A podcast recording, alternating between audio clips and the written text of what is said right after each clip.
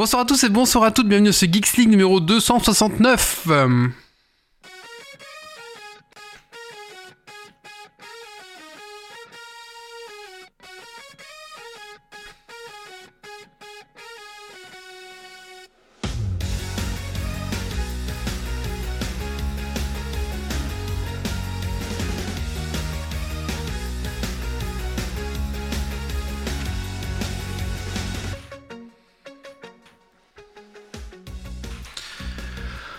Bonsoir à tous et bonsoir à toutes, bienvenue c'est Geeks League numéro 269. Euh, on entend Stacy qui gratte dans sa pièce de Lego.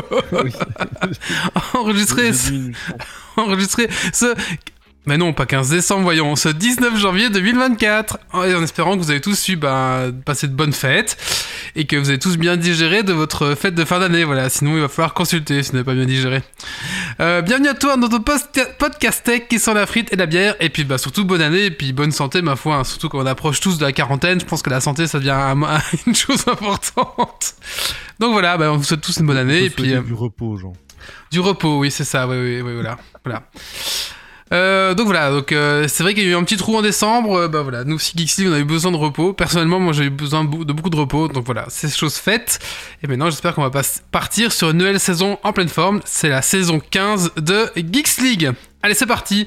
Ce soir dans Geeks League, on va parler quoi? Des news tech. On va parler de WoW Classic sur Stream Deck. On va parler de casque vert.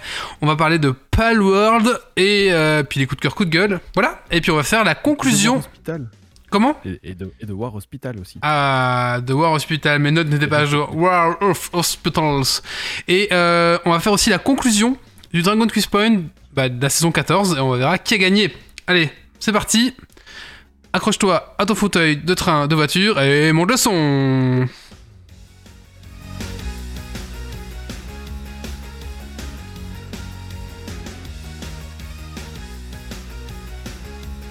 Ça a frisé un moment oui. Ouais, ça. Tout le monde l'a eu. Ça va se passer à chaque générique. Par contre, on vous entend que vous parlez dans le générique. Hein. Quelle ambiance. Allez, c'est parti. Euh, bah écoutez, on va commencer par accueillir les chroniqueurs. Alors, on va commencer par qui? Bonsoir Doc. Bonsoir. Alors, Doc, qu'est-ce que tu fais de geek ces 15 derniers jours 15 derniers jours ou ces vacances euh De quoi Pas sûr de faire la différence. Oui, oui, c'est pareil, oui, vas-y. un, peu, un peu de jeu de rôle sur table, euh, dans euh, des univers de Dawnforge, le berceau des légendes, avec un AMD que je ne nommerai pas. Euh, du jeu vidéo, puisque je continue au classique, j'ai pas trop décroché en fait. C'est un peu réduit le, rythme, mais, pas décroché. Euh, donc toujours avec hâte d'avoir euh, la partie 2 de Saison of Discovery. Et sinon, bah, j'ai repris un peu lecture. j'ai repris le manga Shangri-La Frontière, que j'ai redévoré les derniers tomes. Et Machel, que j'avance bien, puisque le mois prochain sort le dernier tome de la série. hâte d'avoir la conclusion. Voilà, voilà. Merci. Ensuite, nous avons, euh, bah, Grumpy. Bonsoir, Grumpy. Bonsoir, bonsoir. Alors, Grumpy, qu'est-ce que ça fait de geek ces 15 derniers jours? Euh, Un peu d'électronique, euh, de la programme, pas mal de séries et d'animés, et puis voilà. Mhm. Nous avons Méo ce soir. Bonsoir, Méo. Bonsoir, tout le monde. Alors, Méo, qu'est-ce que ça fait de geek ces 15 derniers jours? Alors moi j'ai une nouvelle campagne euh, Pathfinder 2 qui commence, donc ça, ça gratte des pages pour, euh, pour établir les scénarios et, tout ce qu'il faut aussi pour la préparation de, la campagne. Mhm. J'ai fini mon arc de WoW SOD, euh, mon objectif c'était de clean le, raid avant 2024. C'est chose faite maintenant, classique. merci, au revoir, quelle purge. Par contre, WoW, WoW normal, il y a eu un nouveau patch mercredi, donc j'y retourne pour picorer les nouveautés. Pourquoi quelle purge? Oh, parce que c'est lent, c'est long, et qu'est-ce que c'est chiant de jouer près d'ici tout seul. oui, ok. Et nous avons euh, Yves ce soir. Bonsoir Yves. Bonsoir tout le monde. Alors Yves, même question, qu'est-ce que tu as fait de geek ces 15 derniers jours hein? Alors, euh, j'ai branché les batteries euh, électriques qui sont branchées à mes panneaux solaires. Ah, j'ai fait le branchement tout seul et tout et tout, c'est bien passé, c'est cool, ça marche bien, c'est sympa. Euh, j'ai réinstallé Fallout 4, je me suis fait une petite, une petite partie, j'ai recommencé parce que bientôt il va y avoir Fallout London, donc c'est un, mode pour Fallout 4 qui va arriver d'ici 4-5 mois, mhm. vraiment la panne.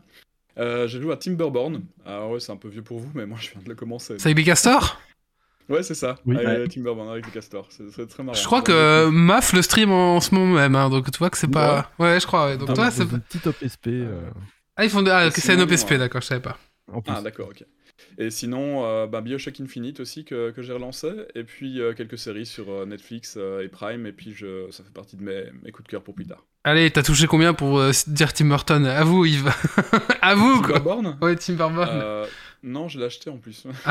il était en promo pendant les soldes, euh, pendant les soldes d'hiver. Ah, il, a- il C'est a. un bon achat, c'est- tu vas avoir du- des heures et des heures de plaisir. Ah, bah, voilà, je me réjouis. Bah, j'ai Voilà. déjà fait pas mal de trucs, mais ils sont en train de tous mourir là. Ah oui. Alors, ce que vous savez pas, c'est que Yves il joue d'une manière Je vous ai perdu. gratuite au milieu de ses bois. Donc euh, Oui, il teste un peu et puis il va commencer l'élevage de castor bientôt. C'est ça. J'ai des petites coupures, hein. je sais pas si c'est ma connexion ou si c'est. Je euh, crois que c'est Discord qui est occupé à nous tuer tous les uns après les autres. Ah bah super. Ok, merci Discord. Pourtant, euh, on n'a jamais de problème d'habitude, et en plus, je paye le truc cher, alors. ouais. Mm. Ok, bon, on verra bien ce si qui vous se voulez le faire passe. sur Zoom, on peut le faire sur Zoom. Hein. Je n'ai même pas. Oui, bon, bien sûr, je vais tout, je vais tout refaire. Je vais tout. re- Non, non, non. C'est mort. On Euh, passe ça en plein live. Ouais. Euh, ok, bah très bien, merci les gars. Euh, on a oublié de remercier nos tipeurs qui sont. Ah, euh, bah écoutez, euh, de mon côté, euh, qu'est-ce que j'ai fait? Euh, Qu'as-tu fait de geek ces 15 derniers Tournoi, tournoi euh, Warhammer, la- enfin 9 mage la semaine passée. Euh, WoW Sod, pas mal franchement. Euh, moi j'aime bien, moi je me plais beaucoup dessus. Donc voilà, à voir la phase 2, comment ça se passait. Mais pour l'instant je, m'éclate vraiment dessus. Ça faisait longtemps que j'avais pas repris un. Voilà, c'est la drogue, hein, c'est WoW, hein, c'est comme ça. Euh, Qu'est-ce qu'il y a d'autre? Voilà, à peu près. Après, j'ai un peu profité. j'ai un peu. j'ai relancé Warcraft 3, tiens, pour voir un petit peu. Bah, du coup, on est obligé d'a- d'acheter le, le Reforge, on peut pas rejouer à l'ancien. On est obligé. Ah oui, d'accord. ouais, c'est ça. L'autre Euh, n'existe plus, ouais. Il y a des différences majeures ou? C'est juste graphiquement refait un peu, mais euh, ouais, c'est un peu plus beau peut-être. Mais et encore, je trouve que vraiment. Je trouve vraiment que le, le, le rework est très fainéant. Ah bah il s'est fait défoncer à la sortie. Ouais, euh, c'est vraiment, vraiment fainéant. Donc voilà. Mais euh, sinon, bah voilà, euh, voilà, des petites vacances euh, pour me reposer un petit peu, voilà. Et, après un peu de peinture, un peu de machin. Et là, je reprends le paintball, le paintball airsoft la semaine prochaine. Et ben, j'ai hâte. Voilà, tout simplement. Voilà. Je voulais dire, on remercie nos tipeurs qui sont Rems, Zitophile, Gauthier, Pirkens et notre Jérôme. Voilà, merci à vous. Et ben, si comme eux, vous aimez ce qu'on fait, bah, vous pouvez nous laisser un petit pourboire sur Tipeee. Voilà, 1 euro, 2 euros, 3 euros, ou, ou- ou- comme vous voulez en fait. Hein. Ou là, vous pouvez nous suivre en direct euh, le vendredi à 22h. Et là, vous pouvez nous laisser un petit, euh, un petit tips, euh, un petit, un petit sub, comme on dit. euh, voilà, tout simplement. Voilà, c'est comme ça que vous pouvez nous aider financièrement euh, à persister. Voilà, en gros. Mais écoutez, c'est tout ce que j'avais à dire pour le début. Hein. Est-ce que j'ai oublié quelque chose, les gars? Non, il Non, que- Non, non, mais comme j'ai un peu oublié ce qu'on devait dire au début tout ça. Allez, bah écoutez, on va, on va commencer tout de suite avec les, les news tech de la semaine. Alors on se lance maintenant.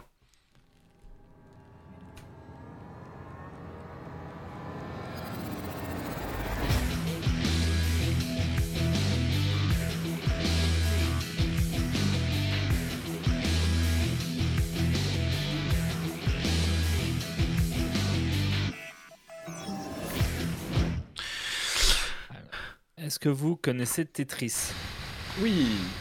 Est-ce Euh, que oui. vous avez déjà joué à Tetris sur NES Non, Oui. sur Game Boy par contre. Est-ce que vous voyez même euh, les, les vieux jeux euh, quand il y a des records du monde qui s'établissent un peu comment ça se termine, genre Donkey Kong et ce genre de choses là Ça boucle Ça boucle ou, ou ça crache? Et ben là, Mhm. c'est la fin de Tetris sur NES.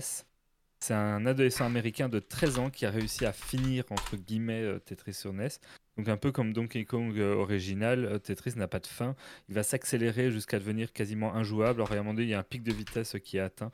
Et alors là, on va pouvoir scorer en continu, mais ça va à une vitesse telle que il faut faire des inputs de malade pour réussir à vaguement bouger les touches. Il y, a- y toute une technique euh, pour Et le- oui, d'ailleurs, euh, c'est une technique où ils, ils- ils tapotent tous leurs doigts sur l'arrière de la manette pour faire taper le bouton euh, plus vite et faire plusieurs inputs d'affilée. euh, Enfin, vraiment des, des techniques de malade.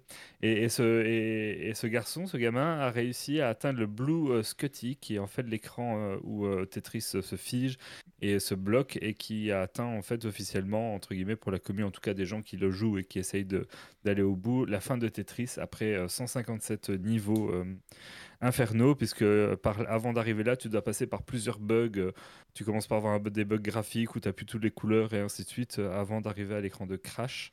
Et alors, il y a- Bon, bah, écoutez, je suis tout seul. Attends, Ah, écran, euh, ouais, on Nous t'a aussi, on- hein. on t'a perdu. Ah, ok, on s'est tous perdus. Ah. Ok, vas-y. ouais, il y a des Discord. Oui, voilà. Donc jusqu'à atteindre les, jusqu'à atteindre le. Ah, Et le là, ça a niveau craché. 157. Ok, voilà, très bien. Euh, voilà, et donc il y a plusieurs conditions pour pouvoir atteindre euh, cet écran euh, de bug euh, à réunir, à te jouer très longtemps, et c'est le premier à avoir réussi. Ok. Euh, et donc il a établi un record euh, du haut de ses 13 ans, donc euh, bien joué à lui. Impressionnant. Bon boulot. hein. Je pensais que c'était déjà éteint. Et at- je, pensais que ça avait déjà été atteint ce genre de, de truc, tu vois. Non, pas, pas le- D'habitude, tu as le, le niveau de la mort, je crois que c'est, je sais plus, c'est le 31, je pense, quelque chose comme ça. Où euh, la plupart des, des, des- dans l'e-sport, la plupart des compétitions de Tetris, c'est un peu le moment où tout le monde est là, wow et, et puis ici, il a complètement explosé le truc, quoi. Ouais, ça, c'est totalement infernal hein, euh, comme, euh, comme condition de jeu. Ça bug dans tous les sens. T'as plus toutes les couleurs. T'as, t'as- ça, ça tombe à une vitesse in- in- impossible. Enfin, c'est, l'enfer. D'ailleurs, je vous conseille, si vous, êtes, si vous aimez le- l'e-sport, c'est de regarder les Tetris classiques euh, quand il y a les tournois parce que c'est vraiment impressionnant. Euh, et ça, ça vaut vraiment la peine, quoi. Ok. Il y a Ron Black qui dit que lui, il s'est mis à. À quoi C'est à. euh, Dragon Quest 7. Putain, Je connais pas du tout le Dragon Quest. Enfin, peut-être que je connais. Mais le 7, c'est c'est encore rétro, ça Ouais, ouais. Bah, écoute, je connais pas vraiment bien. Oui, oui. Oui, bah excuse-moi, ça me parle pas vraiment. C'était sur, sur quoi, du coup? Euh, euh, Est-ce qu'il n'y a pas sur CDI à un moment? Ouais, bah des moi j'ai pas eu un. Alors bah oui, Iron Black, c'est la limite technique d'un score, mais elle n'est pas aussi figée que dans Donkey Kong. C'est-à-dire que là, il fallait que passer atteint dans ces niveaux-là, il fallait faire un Tetris, donc 5 lignes pour faire cracher le jeu. Mais donc ça veut dire qu'il y a des conditions dans lesquelles tu pourrais continuer à aligner des lignes sans déclencher euh, le bug. Mm. Et plus tu avances, plus tu as de conditions euh, aléatoires qui peuvent faire que le jeu crache. Mais donc, à mon avis, le, le prochain challenge pour ces gens un peu fous, ça va être de voir jusqu'où ils peuvent pousser, mais en cherchant à ne pas l'atteindre justement pour voir euh, pour dépasser ce niveau qui avait été atteint cette fois-ci. Ok. Pour aller plus Ah, loin que la fin, PS2. quoi. Allez, Dragon Quest 7 sur PS2. news suivante. Je, je, de- je- j'enchaîne une de mes news, si ça te dit, euh, Doc Ah oui, c'est le grand film. Mais, Alors, est-ce que vous avez vu que l'iPhone a, défi, a défié la réalité? Est-ce que vous avez vu cette news de, avec. euh, c'est l'actrice, je crois, Tessa Coates, Coates, je sais pas le dire. Je sais pas si vous avez vu cette news. Euh, pas du tout. Alors, en gros, elle a, elle a posté une photo, euh, une photo d'elle. En gros, je vous explique la photo. Elle est de dos en robe de mariée et il y a deux grands miroirs, un à gauche, un à droite. Ok? Euh, donc, on voit en fait que euh, soit la photo, enfin, elle au milieu, en, en vrai, elle a une main sur le ventre et une main qui pend, on va dire. Mhm. Sur la photo du miroir, elle a les deux mains, les deux mains ensemble. Euh, et sur la sur, sur le ventre et les deux photos sur la photo enfin sur le miroir de droite elle a les mains qui sont ballants en fait et du coup elle a pris la photo et s'est rendu compte après qu'en fait bah, le reflet d'elle n'était pas juste sur euh, parce que le reflet ne reflétait enfin la miroir ne reflétait pas euh, elle vraiment quoi. Du coup elle s'est posé la question et elle a été voir un Apple Store et en fait ils nous ont expliqué que bah tout simplement l'Apple enfin l'iPhone va faire plein de photos de toi et il a cru que c'était différentes personnes euh, et pas la même en fait. Et du coup il a pris les meilleures photos des personnes et il a réassemblé la photo quoi. Donc en fait Ah oui. quand vous pensez prendre une photo avec votre iPhone, en fait non, c'est vous- quand vous prenez une photo, il y a une IA qui travaille dessus et qui va sélectionner les meilleures parties de l'image pour en recomposer une en fait. Donc voilà. Euh, et donc du coup, bah, cette fameuse photo de, de Tessa Coates, là en robe de mariée, reflète vraiment, vraiment, vraiment bien euh, l'IA comment elle travaille. Quoi. Donc c'est vraiment intéressant de voir la photo. Je vous la mettra, on la mettra si vous voulez dans le, dans le Discord.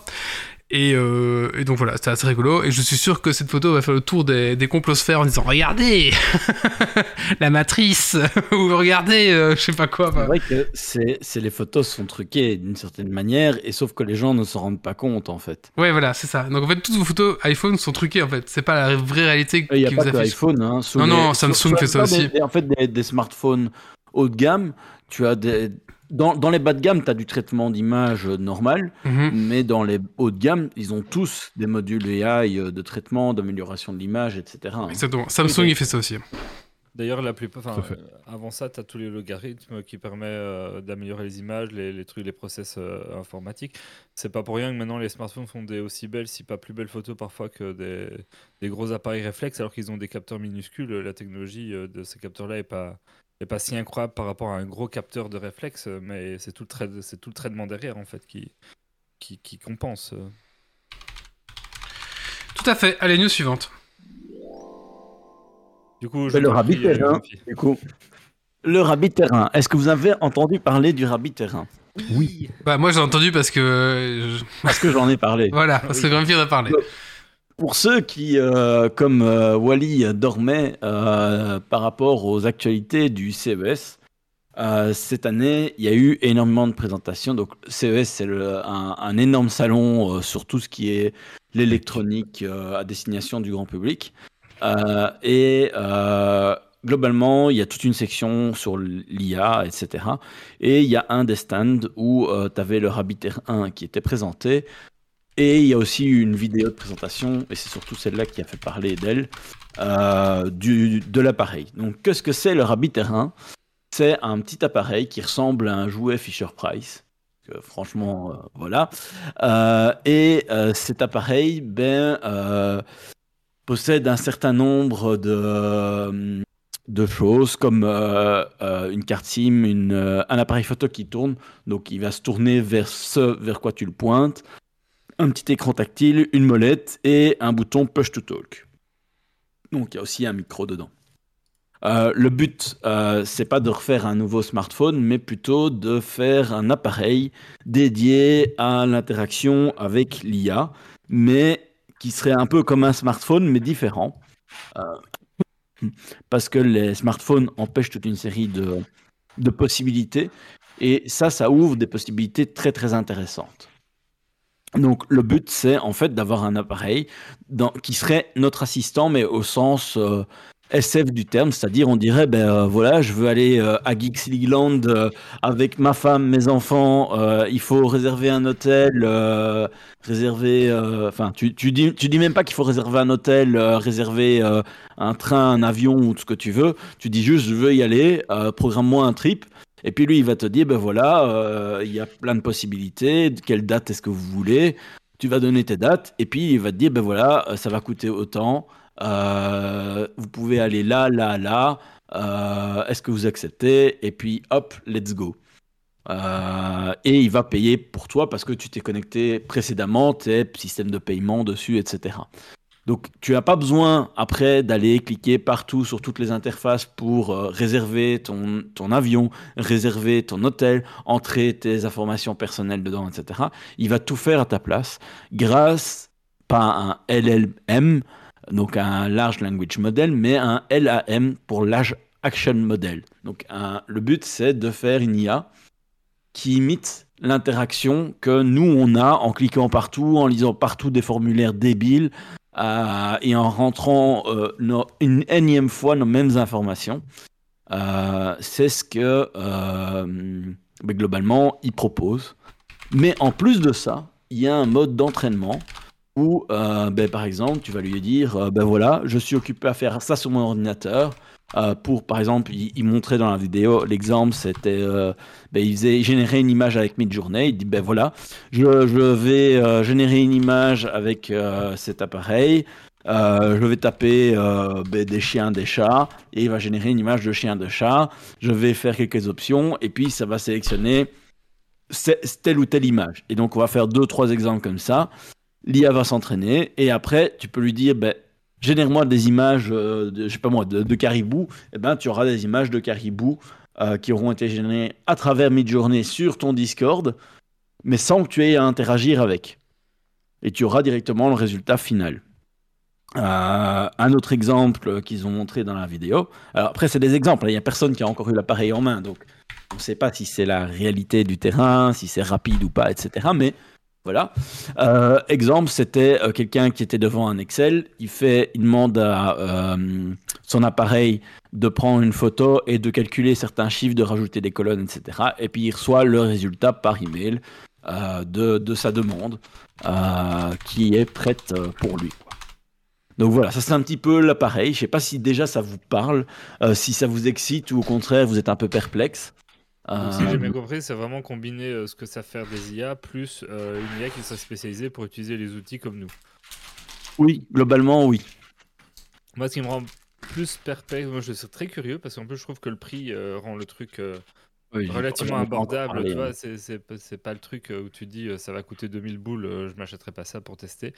Euh, et euh, ce qui me rend un peu plus perplexe, hein, c'est plus le fait que ben il est pas du tout autonome. Tu es vraiment obligé d'avoir un ordi et de passer par, euh, par un ordinateur pour le configurer et l'utiliser. Puisque Ah, le configurer une première fois peut-être et pour un certain nombre de choses, mais c'est un appareil qui est connecté à Internet. C'est pour ça qu'il y a une un slot Oui, mais c'est pas un smartphone que tu pourras sortir et utiliser tel quel. Si tu n'as Ben pas un ordi, tu peux pas le configurer, tu peux pas lui apprendre Mais- des trucs via le truc d'apprentissage, ainsi de suite. Mais si, parce que avec la caméra, tu peux lui montrer des trucs.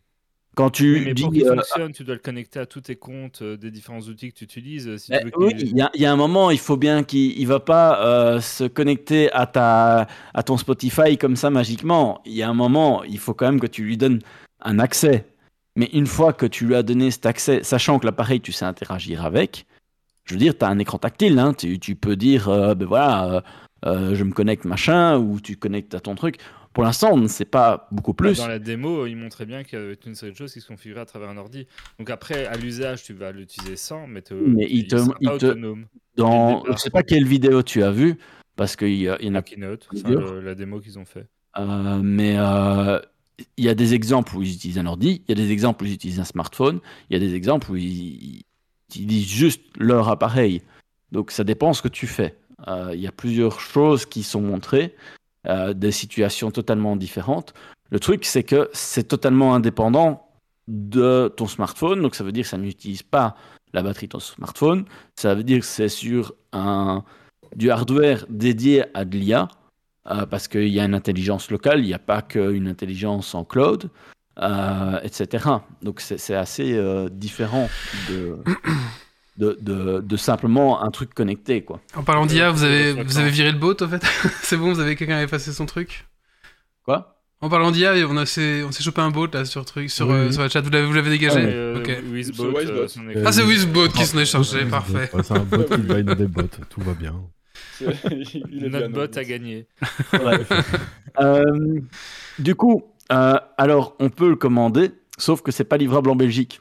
Est-ce que tu veux que je te prête l'adresse de ma grand-mère en France pour Mais du coup, j'ai trouvé un service qui s'appelle Forward to Me. Euh, Ouais. Et j'en profite pour, en, pour le, le- en parler parce que je trouve le concept intéressant. Euh, pour ceux qui ne connaîtraient pas. Après Euh, coups de cœur multiples, Grumpy nous insère un coup de cœur. Oh là là, une news. c'est un coup de non, c'est pas un cœur. coup de cœur. Je- J'explique. Forward to Me, c'est un service où en gros, il te donne une adresse de livraison à différents endroits dans le monde et tu peux envoyer euh, ben, un colis là et puis il te le re- reforward à, à un prix de- d'envoi. mais euh, du coup, c'est intéressant parce que ça te permet euh, ben, d'éviter, justement, comme ici, de te retrouver comme un con à te dire je vais le commander et puis de te dire ah ben merde. Sauf qu'il y a eu tellement de commandes que maintenant tu es en vers juillet pour recevoir ta commande, alors qu'au départ tu étais en avril ou, ou fin mars. Euh, et du coup, bah, je me suis dit, euh, pour avril, fin mars, euh, pour euh, fin mars, euh, début avril, je me suis dit, bah, pourquoi pas le commander tout de suite. Mais vu que maintenant c'est juillet, bah, je me suis dit, je vais attendre les premiers retours. Ok. Donc l'appareil coûte 200 balles, euh, enfin 200 dollars, et les 100 000 premiers auront accès à l'IA Perplexity AI, qui est euh, une IA euh, relativement avancée aussi. Il y a un abonnement ou alors 100 c'est- 000 premiers. Pardon? Du coup, que tu là, seras il y a pas dans les deux 100 000 qui parlent. premiers. Vas-y, Doc, vas-y. Non, je disais, mais est-ce qu'il faut pas le commander tout de suite pour être dans les 100 000 premiers ou c'est trop tard? Bah si, euh, Euh, c'est encore faisable, je crois. Euh, maintenant, voilà, euh, quand on dit que c'est 200 dollars, c'est 200 dollars tout compris. euh, y compris les accès aux différents portails euh, présentés, euh, si j'ai bien compris. Euh, parce que bon, entre une vidéo et la réalité, on sait très bien que euh, Et pas d'abonnement du coup. Ah, ils annoncent pas d'abonnement sur leur site. Ouais. Et leur service marchera en Europe? Euh, les services marcheront en Europe puisque euh, ils ont justement ils ont un bouton push to talk plutôt qu'une détection euh, de dire euh, ok euh, mon appareil euh, tu pousses sur un bouton pour lui parler et pour l'activer euh, le micro. Parce que justement ils veulent augmenter le côté euh, privé. C'est ce qu'ils mettent en avant en tout cas. Euh, du coup euh, a priori pas de souci pour euh, pour être en Europe. Euh, donc voilà.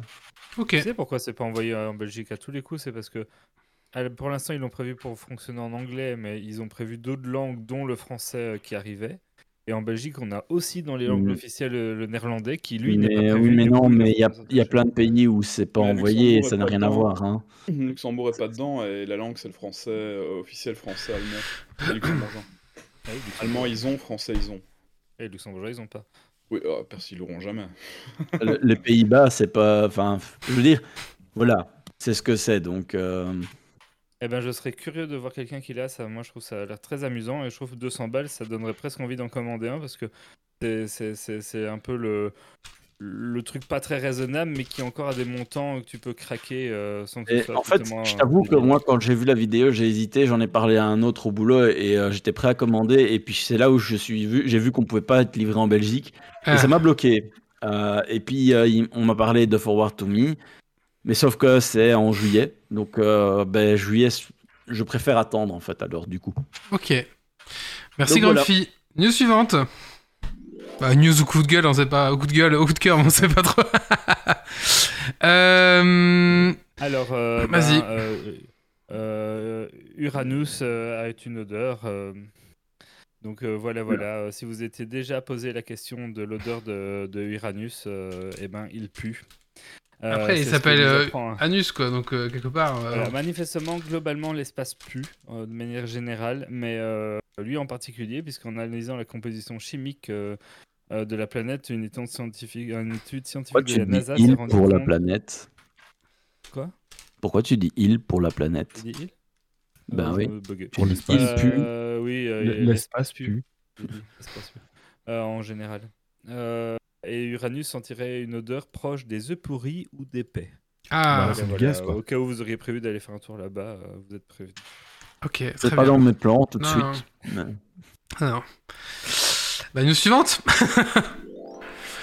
Euh, Est-ce que vous utilisez parfois Google Fly pour euh, planifier vos vols d'avion? Euh, ça m'est déjà arrivé. Ouais. Deux, trois Ça fait fois. longtemps que j'ai pas pris l'avion. Euh, bah écoutez, il y a une, euh, une nouvelle fonctionnalité qui va arriver d'abord aux États-Unis et ensuite en, probablement en Europe, qui s'appelle la garantie de prix Google Flight. En fait, si vous voyez, euh, si vous faites, euh, vous chercher des, vols sur Google Fly et vous voyez un petit bouclier et vous réservez via Google Fly, à ce moment-là, Google, Google Fly, va- enfin Google va vous, vous garantir toujours d'avoir le prix, le prix le plus bas pour ce vol en fait. Et si jamais vous réservez votre vol à 150 dollars par exemple, et que le prix descend pour X ou Y raison, ah ben à ce moment-là, Google va vous rembourser les 50 dollars, euh, même si vous l'avez réservé à 150 quoi. Parce qu'en fait, ils estiment qu'ils ont maintenant un algorithme assez puissant pour pouvoir prévoir en fait les fluctuations de prix des avions, et du coup, ils s'engagent en fait à ce que vous réserviez euh, les vols chez eux, et du coup, si le prix diminue, alors euh, vous vous êtes remboursé quoi. Ah, Un peu Euh, comme Amazon avec les en fait. Ouais, ça sera 500 dollars par an maximum. Et euh, il faut qu'il y ait une différence de plus de 5 dollars pour qu'ils vous remboursent. En gros, c'est ça Ça les. les frais de dossier. Et remboursement sous les 48 heures sur votre Google Pay. Voilà, en gros, c'est ça les, les deals. Et donc, bah voilà, après, bah voilà, pourquoi pas? Après Bon, Franchement, euh, c'est. Ouais, ouais, et du coup, ça, donne envie de réserver parce qu'on se dit, ouais, au moins, j'ai rien à perdre en fait, j'ai que à gagner de passer par eux, quoi. Je suppose qu'eux, ils ont une com sur toutes les transactions, etc. Mais donc, voilà. Euh, donc, euh, pilote de ça pour l'instant et ça devrait bah, s'étendre euh, au reste du monde euh, plus tard, voilà. Moi, je trouve ça intéressant. Bah, je connaissais pas Google Flight, du coup je viens de le mettre et euh, c'est vachement cool en fait. voilà, c'était ça le but aussi. Hein. Euh, Doc, t'as encore une news? Oui. Vas-y. Euh, petite news. Euh, Jupiter pue. euh, que j'ai. Des Est-ce que vous sur avez suivi un peu les, go- les GOTY euh, Game of the Year euh, de fin d'année? Euh, Bien sûr. Bien sûr. Euh, donc voilà, pour ceux qui euh, seraient vraiment très très en retard, euh, ben, on va retrouver du Baldur's Gate 3, on va retrouver de Alan Wake 2, du Sea of Stars, du Zelda euh, Tear of the Kingdom et du Super Mario Wonders, euh, notamment dans les lauréats. Il y en a beaucoup d'autres. Vous pouvez retrouver ça facilement. Mais je trouvais que cette euh, petite news, c'était l'occasion euh, de faire peut-être un tour de table pour voir un peu. Ben, vous qui Mhm. jouez beaucoup aux jeux vidéo, ça a été quoi vos, vos jeux marquants de l'année 2023 euh? Bah, moi, sans contexte, sans contexte, sans effort de recherche, euh, Baldur's Gate 3, euh, voilà, qui est un excellent jeu, parfait, presque parfait sur, euh, sur tous les points de vue. euh, voilà. En plus, euh, enfin, je, je suis conquis par Baldur's Gate depuis que je suis tout petit, donc euh, Euh, moi, mon GOTY 2023, c'est Elden Ring. Ah oui. Ah oui, c'était encore de- c'était début du Non, mais ça sera euh, mon GOTY de la décennie, donc euh, voilà. Non, non, voilà. Sinon, non, Dark Tide, quand même, j'ai passé pas mal d'heures dessus. C'est vrai qu'on a joué. Euh, Dark Tide, c'est 2023 ou c'était avant? Je sais plus maintenant. On y a beaucoup joué cette année en tout cas. Ouais, bah, ouais, franchement, Dark Tide, euh, pff, quand même, euh, c'est pas un GOTY, mais pour moi, c'est un jeu fun. c'est ton Gotti. C'est mon GOTY à moi, ouais. Je pense que, euh, ouais, ouais, ouais, à ce niveau-là, je pense qu'il n'y a, pas- il y a pas à hésiter 2023 si c'était euh, Dark Tide quand même, ouais. Super. Euh, Yves? Euh, Baldur's Gate aussi, pareil. Euh, c'est celui auquel j'ai le plus joué. Euh, Cyberpunk, mais il est déjà plus vieux maintenant. Mais sur cette année-ci, c'était Baldur. Ouais. Grumpy, un jeu vidéo qui t'a marqué? Hmm, je ne pas réfléchir, mais je pense que ça doit être Dome Keeper auquel j'ai- plus joué, donc euh, voilà. Dome Keeper? Ouais. Ok, oui. Ah oui, il y, a le DLC d'Elden Ring euh, qui va bientôt arriver. euh, Oh oui Je l'ai pas encore En- fini, moi, Elden Ring. Il faudrait que je m'y remette, un de ces quatre. En tout cas, mon En GOTY n'est pas le maître du donjon d'Albug, ça je peux vous le dire. Bah, moi non plus, hein, euh, j'y passe un moment agréable, mais c'est clairement pas un Gotti. hein. Moi, je pense que le jeu qui m'aura plus marqué cette année, euh, ben, ça va être euh, World of Warcraft SOD. Mais, mais il a 20 Euh, ans. alors, c'est pas un GOTY en soi, euh, mais euh, j'avais jamais joué à WoW. Moi, je découvre WoW dans les conditions un peu classiques. Donc, euh, il y a une vibe un peu rétro gaming euh, de redécouvrir un, un vieux jeu. Et euh, c'est un jeu qui est mythique dans la pop culture. c'est comme. re- En fait, j'ai un peu la sensation de comme quelqu'un qui découvrirait les Star Wars maintenant en ayant totalement raté le truc parce que. Ah Il est hyper en retard, mais en plus, avec la saison de Of Discovery, ben, il y a quelques petites nouveautés qui justifient d'y revenir, qui fait qu'il y a des gens dessus, qu'il y a une hype, et que ben, on a eu déjà pu jouer à plusieurs. euh, en groupe, on est quelques-uns de Geeksy à y avoir joué, on a rejoint une guilde qui est sympathique. Et donc, euh, ben, voilà, c'est un peu le truc d'avoir coché dans ma liste. euh, WoW, j'avais jamais WoW. fait, et, et là, je peux cocher le truc. Ben voilà, je, je vois le plaisir que c'est WoW. Est-ce que je vais tenir jusqu'au niveau 60 Est-ce que je vais lâcher avant? On verra bien, parce que je n'ai sans doute pas le temps d'y jouer autant que ce que j'aurais eu si j'avais découvert à l'époque. Mais, euh, mais en tout cas, c'est ouais, c'est c'est un truc qui, qui est de fait et que je suis content d'avoir pu euh, expérimenter. Puis il y a le lore qui est quand même incroyable qui est là. Moi je trouve Oui. que c'est ça aussi. quoi. Ouais. Après, je, je vous envie là de que vous ne connaissez rien et de découvrir Et tout ça. puis quand je découvre, allez, euh, évidemment, les graphismes ont vieilli et tout, il y a certaines mécaniques qui ont vieilli. Mais euh, même en ayant du recul, j'ai déjà dit plusieurs fois, oui, je vois pourquoi à l'époque ça, ça devait avoir cet effet waouh. Et, et j'ai pas entièrement l'effet waouh parce que ben, c'est un vieux jeu maintenant. Mais, euh, mais ça devait être vraiment, en remettant ça dans son contexte de l'époque, ça devait être une dinguerie à découvrir. euh. Et tu comprends pourquoi est-ce que euh, certains sont toujours euh, ac- accros, entre guillemets, parce que euh, on est tombé dedans et euh, on n'a jamais décroché. Quoi. Oui, tout à fait. Et d'ailleurs, Marty Faison d'Ergonic me rejoint. Oui. Euh, sur. euh, Sur WoWsod Ok, oui, bah ouais. oui, du coup, voilà, on, a, on, a, on, on s'est lancé un peu. Si vous d'ailleurs, si vous voulez jouer à, à WoW of euh, Season Discord, on, on joue un petit peu là. On, bon, on est sur le serveur euh, PVP. euh, euh, non, PVE, euh, PVE RP. Voilà, c'est ça. Donc c'est le- un des plus petits serveurs, mais on a choisi une chouette guide et franchement, il y a une bonne ambiance. Donc voilà, si vous voulez nous rejoindre, si jamais il n'est pas encore trop tard. hein. Les gens dans le serveur sont pas chiants sur le RP. Et en plus, mais ça vous protège en plus de tous les, de beaucoup de bots qui sont plus sur les gros serveurs et donc le, le serveur un peu plus calme. Ah, l'Avalache, voilà, c'est ça. C'est très bien. Voilà. Eh ben, moi, ça me, fait, euh, ça me fait vraiment plaisir que vous ayez découvert euh, WoW SOD, euh, enfin WoW tout court, euh, après, euh, après tant d'années euh, à essayer de vendre ce jeu. et que euh, chaque fois c'était non, mais on va pas y jouer, non, mais on va pas y jouer. Et là, c'était la bonne occasion et euh, bah, c'est cool. Bah, le fait qu'on soit Ouais. limité à niveau 25, ça faisait moins peur, je trouve. Et euh, oui, oui, c'est clair. Par exemple, un bête truc, mais là on a fait Ombre Crow. Je dis, mais ça, si on n'était pas à WoW SOD, t'aurais personne pour faire Ombre. Euh, tu serais tu serais, t'aurais personne pour faire cette quête. Faudrait que tu viennes avec des potes, quoi. Mais là, comme tout le monde est bloqué au niveau 25, on prend le temps de faire tous les petits donjons, les petits machins, parce qu'il y a des petits trucs à choper.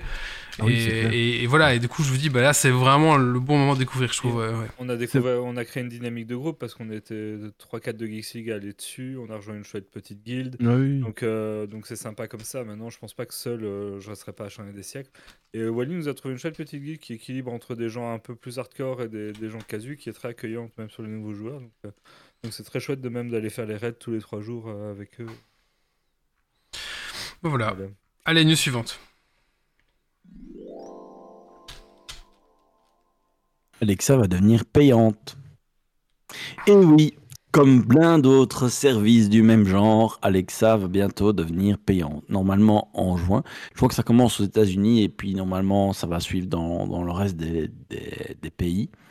Qu'est-ce que vous en pensez? Bah, étant moi, j'en- que j'en ai pas, je m'en fous. C'est mort, je paierai pas. je me casse. Je me casse. Jamais. Il sera pas compris avec Prime euh, le truc? Ça va être payant en plus? Euh, je t'avoue que j'en sais pas beaucoup plus euh, parce que ça, c'est une news qui vient de tomber récemment. Euh, ça dit hier. Si c'est avec Prime, je Euh, prends. Si c'est payant en plus, euh, ça en sert à vrai, rien. si le Rabbit d'accord. R1 euh, donne la moitié de ses promesses, Ouais. euh, c'est la mort des enceintes connectées parce que c'est l'avenir ce truc-là.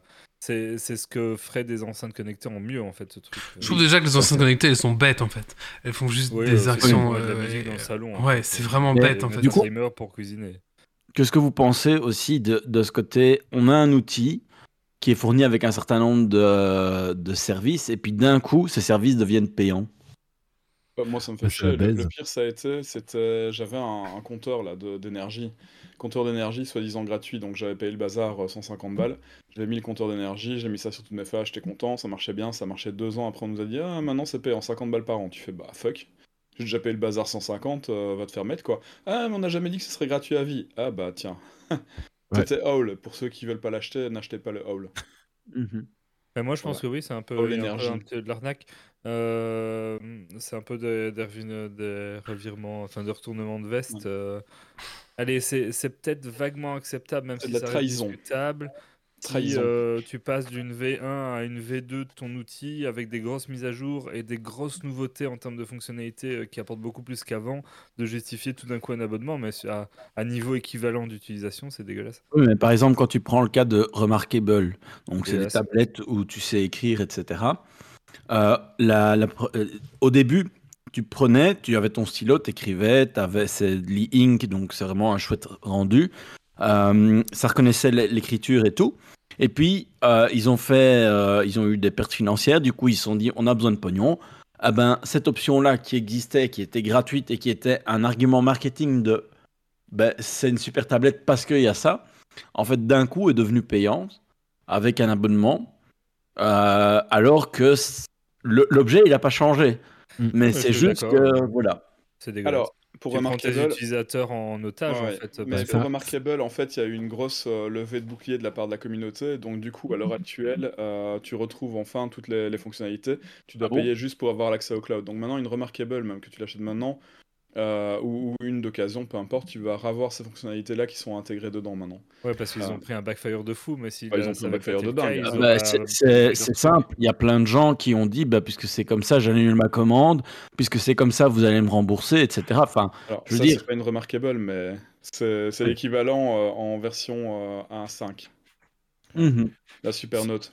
Si- Sinon, il y a un truc qui est vraiment pratique. hein. C'est- oui, mais, c'est du mais papier. c'est pas connecté, ça ne, ça, ça ne sauvegarde pas, etc. Non, mais- Si, si, si, regarde, regarde. Alors, alors, moi, je suis champion du papier. Regarde, t'as hein, vu, c'est- euh, sauvegardé. Alors, je suis champion du papier, moi, hein, donc faut quand même savoir que j'ai des carnets comme ça dans tous les coins et je ne travaille quasi qu'avec du papier. À un moment, je me suis dit, tiens, ce serait peut-être pas mal de, de passer à l'électronique parce qu'on m'en a parlé, euh, j'en discutais avec quelqu'un lors d'une d'un- d'un- d'un summit, enfin bref, et on m'a dit, ouais, ce serait passe quand même dessus, tu voir, c'est intéressant, tu peux partager tes notes à gauche à droite, il y a de l'OCR, etc. Ouais, je vois pas l'intérêt. Bon, après, j'en ai pris un, voilà, c'est ça, hein, c'est du. C'est du. Vous Bon, allez pas on voir. sait tous qu'il faut pas insister beaucoup pour convaincre Yves d'acheter un nouveau truc. Quand même, parce que, quand même, parce que c'était relativement. C'est pas bon marché, hein, ces tablettes-là. On est entre 250, euh, enfin là, ici, 280 et 325 pour la Encore deux Remarkable. fois hein, dans l'émission et il en commande un avant la fin. On monte à, tu sais, 400-500 euros. Euh, le Amazon, euh, le book d'Amazon, il est extrêmement cher aussi. Euh, voilà, celui-là, est, c'est un, un des plus raisonnables. On est quand même dans les 300 euros pour du A5. Hein. Je parle de A5 hein, quand même. Et ça, c'est sans les accessoires, hein, donc ça veut dire sans la, sans la housse, sans les stylos, sans rien. Donc c'est quand même très cher. Mais d'un autre côté, là j'ai tout le temps avec moi. Niveau batterie, ça tient facilement un mois, tranquille. Euh, et puis euh, je peux lire mes, mes e-books euh, dessus là. Donc euh, Ah, l'un ouais. dans l'autre, euh, c'est plutôt. Tu sais, les mangas, tout ça. Mhm. L'un dans l'autre, c'est plutôt pas mal, c'est assez intéressant. C'est une liseuse et un preneur de notes, avec en plus l'OCR, avec l'envoi des notes automatiques, avec la sauvegarde dans le cloud, et ainsi de suite. Et il fonctionne bien le, l'OCR dessus? Oui, oui, oui, ça marche plutôt pas mal. Ce qui est bien aussi, c'est que tu peux effacer des parties d'écran ou faire des, des inversions comme ça, des trucs que tu sais pas faire. Tu sais, sur papier, tu dois gratter, etc. Ici, il fait les inversions, ce genre de truc-là, c'est quand même vraiment bien foutu, quoi. Bah voilà. C'est comme, Euh, oui. comme aussi le, le prix de, de l'abonnement Netflix euh, qui augmente de manière. Enfin, de, de 22 manière Mais comme ça, ça en c'est mode. Encore un peu Mais différent. pour moi, ça c'est indifférent dans le sens où on t'enlève pas un service que tu avais déjà. Non, mais c'est Et exact. c'est tu, pas- payes, tu payes plus cher pour exactement la même chose, tu mais vois. tu perds pas l'usage d'un hardware que tu avais acheté euh, qui sera peut-être plus utile si tu l'as plus. Là, euh, tout augmente de prix, ben, ton abonnement augmente, mais tu peux décider d'arrêter l'abonnement sans, sans perdre l'usage d'un outil que tu avais acheté. C'est comme si t'achètes une machine tu à laver et puis du jour au lendemain, fait, ah, c'est un abonnement pour servir de machine à laver, monsieur. Ouais, c'est ça, C'est quand tu achètes du matériel, que tu l'achètes sans qu'on te dise qu'il y a un abonnement dessus ou quelque Non, chose. je, jusqu'à je- je suis 4 heures. d'accord, hein, je, je suis d'accord avec vos arguments. hein, euh. En fait, on revient vers nous pour nous dire non, maintenant c'est payant. Là, c'est vraiment dégueulasse. Ah bah. C'est vraiment du vol, quoi. Attendez. C'est- de, la trahison. je- c'est- c'est j'ai inacceptable. hein. mes voisins ont acheté une imprimante HP. Euh, donc ils ont eu 3 mois d'imprimante gratuite. Donc ils ont pris l'offre, toi, ils ont fait OK. Et sauf que maintenant, pour pouvoir continuer à utiliser leur imprimante, il faut, faut payer l'abonnement. Et là, l'imprimante s'est bloquée, ils peuvent plus imprimer. C'est écrit, il faut souscrire un abonnement de je sais plus combien d'euros par mois pour pouvoir réimprimer. Sinon, c'est Ah, finito. l'imprimante, C'est déjà de l'arnaque sur le L'imprimante cartouche, et n'imprime plus, n'imprime parce qu'il y a l'abonnement n'est pas pris en charge quoi. Oh, C'est scandaleux. ça, c'est un scandale. Scandaleux. Moi, je dis mais Scandaleux. ça c'est vraiment honteux. Non, c'est honteux, qui dit vraiment euh, toujours pas digérer l'abonnement de Microsoft Office, mais ça c'est encore un peu différent aussi. euh. Mais, Microsoft euh, Office, c'est-à-dire Microsoft, que- ils sont revenus en arrière. hein. Il, y a des, il y a de nouveau une version euh, software que tu sais acheter euh, pour euh, justement. Parce qu'il y a trop de gens qui se plaignaient. Euh, et du coup, voilà quoi. Mais euh, Ouais, mais là, de nouveau, tu achètes un service et puis tu, tu, tu peux toujours utiliser l'ancienne version de Word Ouais, que tu avais t'achètes acheté. de la- vois, euh, Achète de la subscription. Donc là, c'est vraiment un abonnement annuel et tu as accès à, à des services derrière. C'est pas comme si tu avais acheté un truc euh, qui devient Oui, mais c'est le problème de tous, tous les logiciels qui sont passés de tu achètes une version que tu as à vie à une version qui est euh, un truc qui est certes mis à jour tout le temps, mais que tu as besoin de payer tout le temps. Euh, Ah oui, c'est oui, totalement différent comme, euh, comme gestion des frais. Quand tu es une entreprise, c'est pas un souci, mais quand tu es un particulier, c'est un gros souci. un parce que de paradigme. euh, en- c'est énorme, quoi. voilà. Bien sûr. On va passer à la suite. Enfin, bref, voilà, ouais. Allez, c'est parti. Euh, je vous propose maintenant qu'on parle de War Hospital. C'est Méo qui nous va nous parler de ça. Allez, c'est parti. Oui. C'est parti, Méo.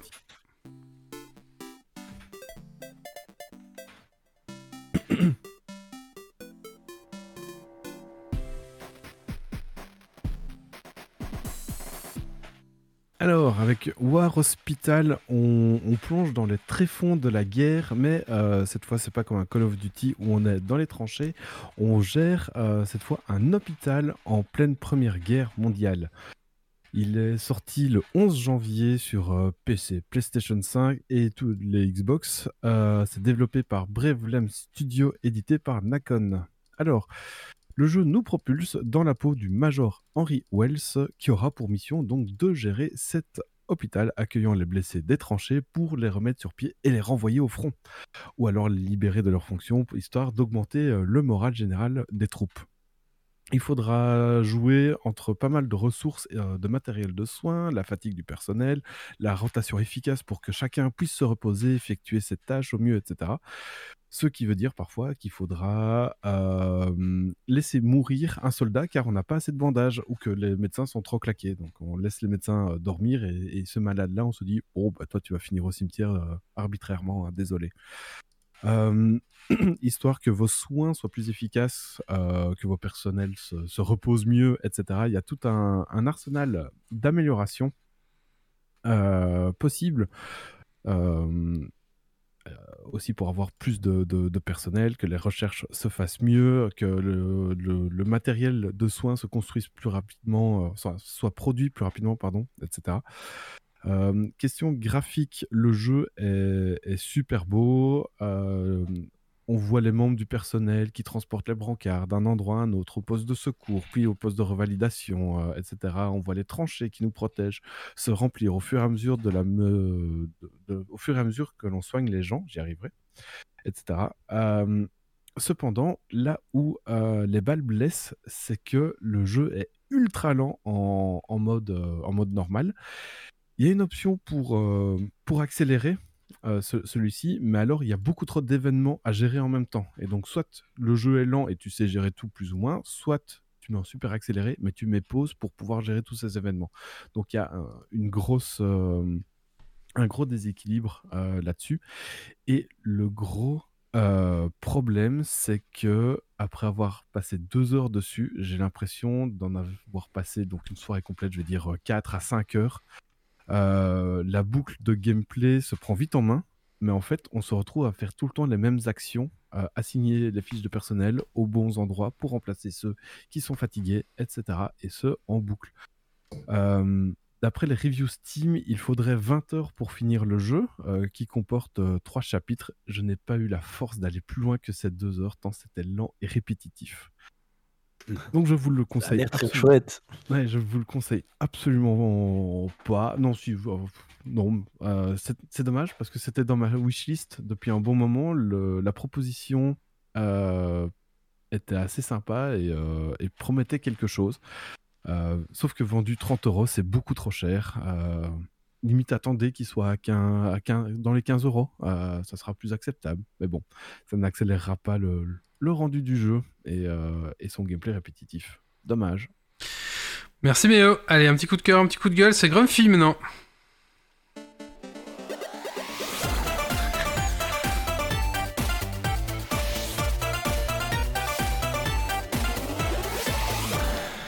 J'en ai pas. Ah, alors moi, alors, alors moi j'en ai un qui pourrait faire plaisir à Grumpy.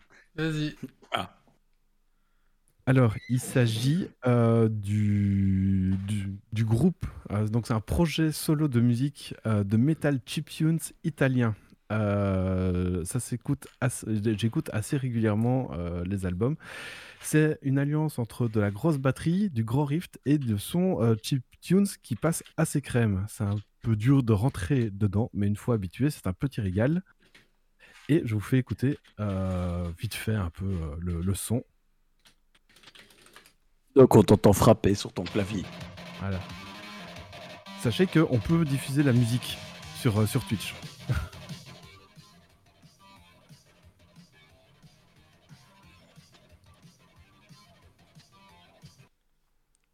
Donc voilà, assez entraînant et euh, voilà, un, un petit groupe bien sympa, enfin un, un label ou un gros non, plusieurs, plusieurs euh, EP, euh, albums bien sympas à écouter euh, pendant le, les de travail. Oui, mais je vais le mettre dans, dans la chatroom, c'est Master Boot Record. Master Boot Record. Ok, bah merci. euh, je ne connaissais pas du tout. Merci à la Et je les ai découverts via Gamerside, autant rendre à César ce qui est à César. D'accord. Ok, bah merci beaucoup. Avec euh, grand plaisir. Allez, on va passer à la suite. Euh, maintenant, bon bah Méo, machin, on va parler de Palworld, ça vous dit? Oui, Mais oui, c'est les Pokémon.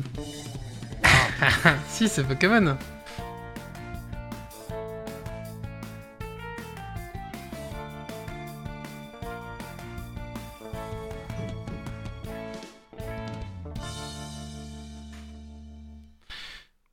Est-ce que vous connaissez Pokémon?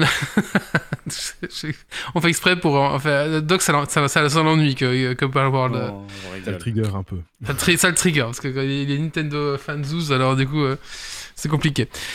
Alors, vous avez sûrement vu passer ce jeu sur les réseaux, donc ces deux, dernières- années, hein, on avait vu ces fameux Pokémon euh, avec des flingues et de l'esclavage. Et, euh, et on avait tous eu cette euh, petite bande-annonce qui avait été, ouais, il y a deux ans, je pense, on s'était dit, mais est-ce que c'est un fake, un scam, une pub mensongère? Et voilà, on se demandait un petit peu bah, ce que ça voulait. Surtout que la boîte, le studio qui, qui produit ça, il est un peu inconnu. Et euh, son projet précédent, c'était Craftopia, qui, était toujours, qui est toujours encore maintenant en accès anticipé.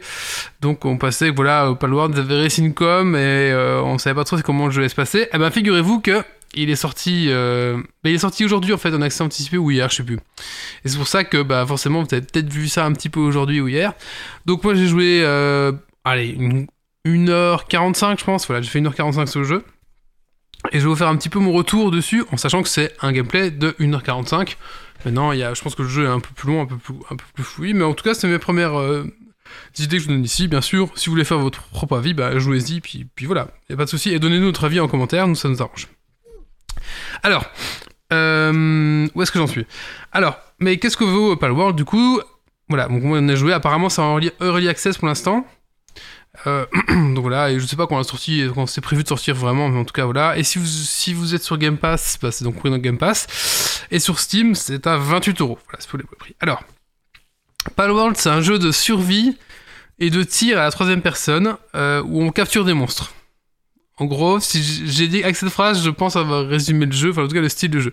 Donc en fait, ça va, ouais, ça va impliquer trois jeux, on va dire trois styles de jeu.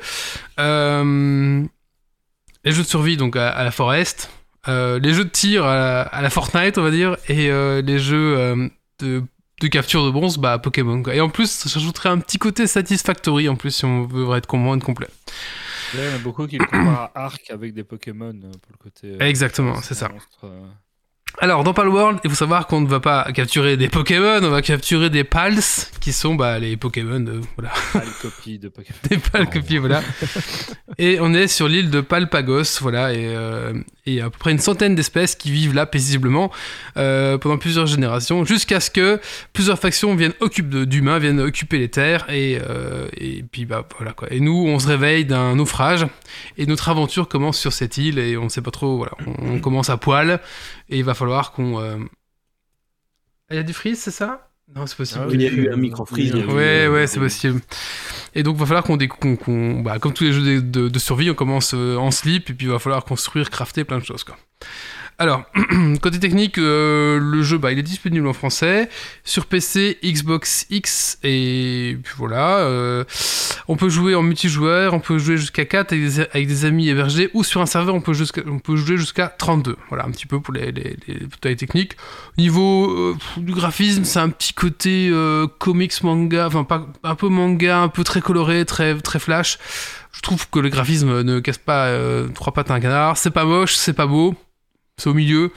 Euh, voilà, moi ça me fait penser un peu à, ça, me fait un peu penser au jeu coréen là qu'on pouvait jouer avant. Euh, vous savez, qui était gratuit mais il fallait farmer des heures. Voilà, ça me fait un peu penser à ces, à ces designs un peu là. Je n'ai plus le nom en tête, mais je, voilà. Silk Road. Comment? Silk Road. Ah, je connais pas celui-là, mais j'en ai joué à un autre aussi, mais c'était un peu le même style quoi.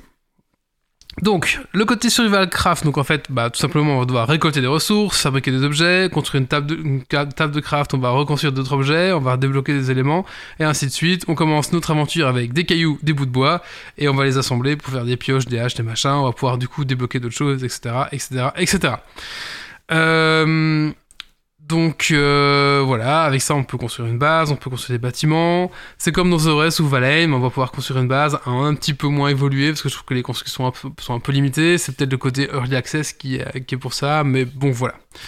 Ensuite, on va tomber sur les premières créatures, des moutons, des poulets. Euh, en gros, vous voyez tous les Pokémon, eh ben il y a la version euh, Wish des Pokémon qui existent dans Palworld et tout simplement c'est à peu près la même design quoi. Il n'y a pas Dracofeu mais il y a la Wyrm de feu, enfin vous voyez ce genre de délire quoi.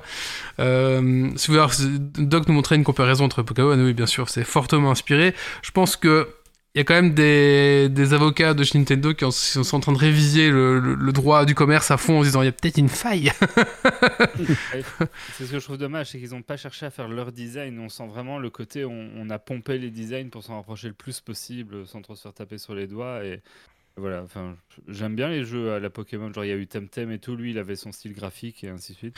Mais là on, sent le côté copie, hein. mais tu me disais que même dans, dans, certaines fonctionnalités on sent le côté copie d'autres jeux. Euh. Oui, oui, oui, bah par exemple au niveau du sound design et euh, de l'interface, c'est clairement pompé de Zelda.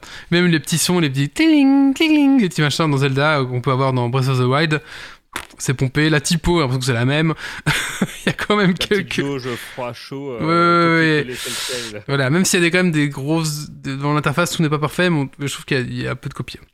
Donc, sauf que dans Pokémon, on bat les Pokémon avec d'autres Pokémon. Là, vous allez vous munir d'une batte de baseball et vous allez tabasser les Pokémon jusqu'à ce que leur bis soit dans le rouge.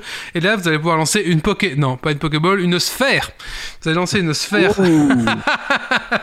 Une, une pale ball. Non, c'est une sphère, ils appellent ça la sphère. Pour capturer les Pokémon. voilà, un peu après, à la légende de. À la manière de Legend of Arceus, euh, la, la- la- capture est à peu près similaire, sauf que vous allez vous munir soit d'un- d'une batte, ou plus tard même d'un fusil à pompe, ou d'une mitrailleuse. pour euh, diminuer les Pokémon, voilà. Euh, Il y a Dergonic qui dit que c'est un jeu Pokémon, mais on assume que nos créatures sont des esclaves. Exactement, oui, tout à fait, oui. Alors, euh, vous allez voir qu'on peut faire plein de choses après avec les créatures. Euh... Ah, comme Genshin, ouais, à peu près, ouais. Je, je connais pas trop Genshin Impact, mais c'est possible. ouais. Donc voilà, Euh, forcément, plus la créature est faible, plus votre taux de chance de l'attraper, enfin, même chose que Pokémon, voilà. Et, euh, ainsi de suite. Après, voilà, vous, devenez le gros braconneur de la ville parce qu'en fait, euh, vous allez pouvoir, vous allez devoir défoncer pas mal de monstres parce que plus vous attrapez de Pokémon, plus vous débloquez l'XP des trucs dans machin, un peu comme dans, Pokémon Arceus aussi. Euh, donc, bah, les, voilà, je disais, les pales ressemblent à des, à pales, à des Pokémon, ça on a, dit, voilà. Alors, on va progresser dans le tutoriel, on va devoir faire des différentes structures, attraper différents Pokémon, nanana, nanana, enfin, on va commencer à crafter plein de choses, des objets, on va amasser, on va devoir faire des coffres pour mettre tout ça, voilà. Et ensuite, euh, ce qu'il y a, c'est qu'on va devoir, tous les Pokémon qu'on a attrapés, on va pouvoir euh, attribuer un rôle de notre camp, en fait. Donc, imaginons, vous attrapez un Pokémon éléphant qui s'appelle euh, Fanti, ou je sais plus comment il s'appelle. Eh ben, vous allez pouvoir dire à ce Pokémon qui a la compétence arrosage de dire bah écoute, toutes mes plantations, toi, ton boulot, c'est d'arroser tout le temps mes, plantes en fait. Et donc, comme c'est un Pokémon eau, il va pouvoir arroser votre plante. Euh, Il y a des Pokémon qui ont des petites mains, donc elles vont pouvoir euh, travailler sur les tables de craft par exemple. Euh, Il y a des Pokémon feu qui vont pouvoir aller travailler dans les fours pour faire fondre votre minerai. Euh, Il y a des Pokémon qui sont spécialisés pour transporter des, choses. Et en fait, vous allez pouvoir attribuer les rôles à vos Pokémon et ils vont aller tout simplement aller travailler dans des postes pour miner, couper du bois, euh, enfin faire tout ce genre de choses quoi. Euh, ou alors défendre la base. il y a plein de choses à faire. Et euh, du coup, bah, il y a un petit côté satisfactory dans le sens où vous allez pouvoir essayer de faire des chaînes. Donc il y a un Pokémon qui mine, il y a un Pokémon transporteur qui va venir prendre le minerai, qui va le ramener dans votre coffre et ainsi de suite. Quoi. Donc il y a moyen de faire des petites chaînes, même si ça bug et que c'est pas encore parfait au niveau des chaînes, tout n'est pas parfait. Il y a encore des choses encore un petit peu à gérer, mais en tout cas, moi, au début, je trouvais que c'était pas fluide, fluide, fluide, quoi.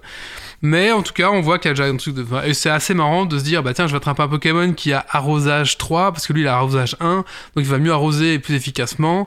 Par contre, il a. Chaque Pokémon a des affixes, genre. euh, euh, il a peur du noir, ou il a froid, il a peur, il aime pas avoir froid, et du coup, il faut toujours un petit peu euh, shooter certains Pokémon, ou certains, Pokémon sont beaucoup plus efficaces que d'autres, enfin voilà, il y a plein de choses comme ça. Par exemple, des Pokémon qui ont, euh, ils adorent travailler, donc ils travaillent super plus, enfin ils travaillent genre 50% plus vite que les autres, quoi. Et donc ça, c'est génial à attraper, ouais, ce genre de choses, quoi.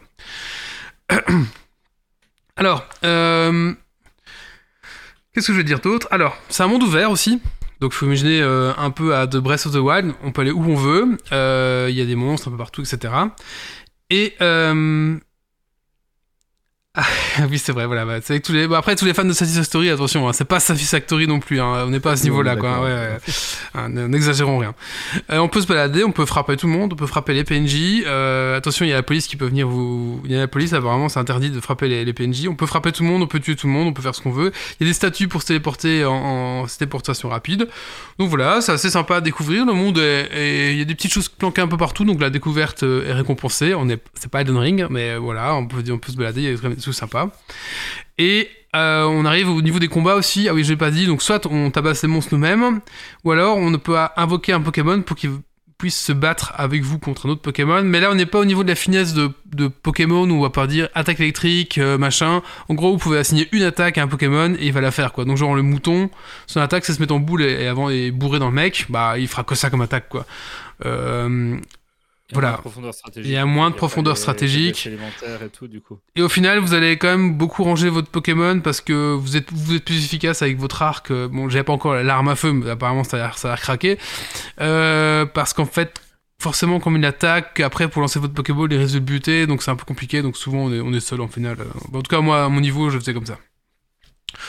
Donc voilà, un petit peu les, Vous avez une capacité active, et puis voilà, par exemple, c'est un monstre avec un lance-flamme, il va faire un lance-flamme, quoi, etc. Quoi. Donc le petit côté euh, Pikachu attaque éclair, ça n'existe pas. euh, c'est un peu plus limité à ce niveau-là, quoi.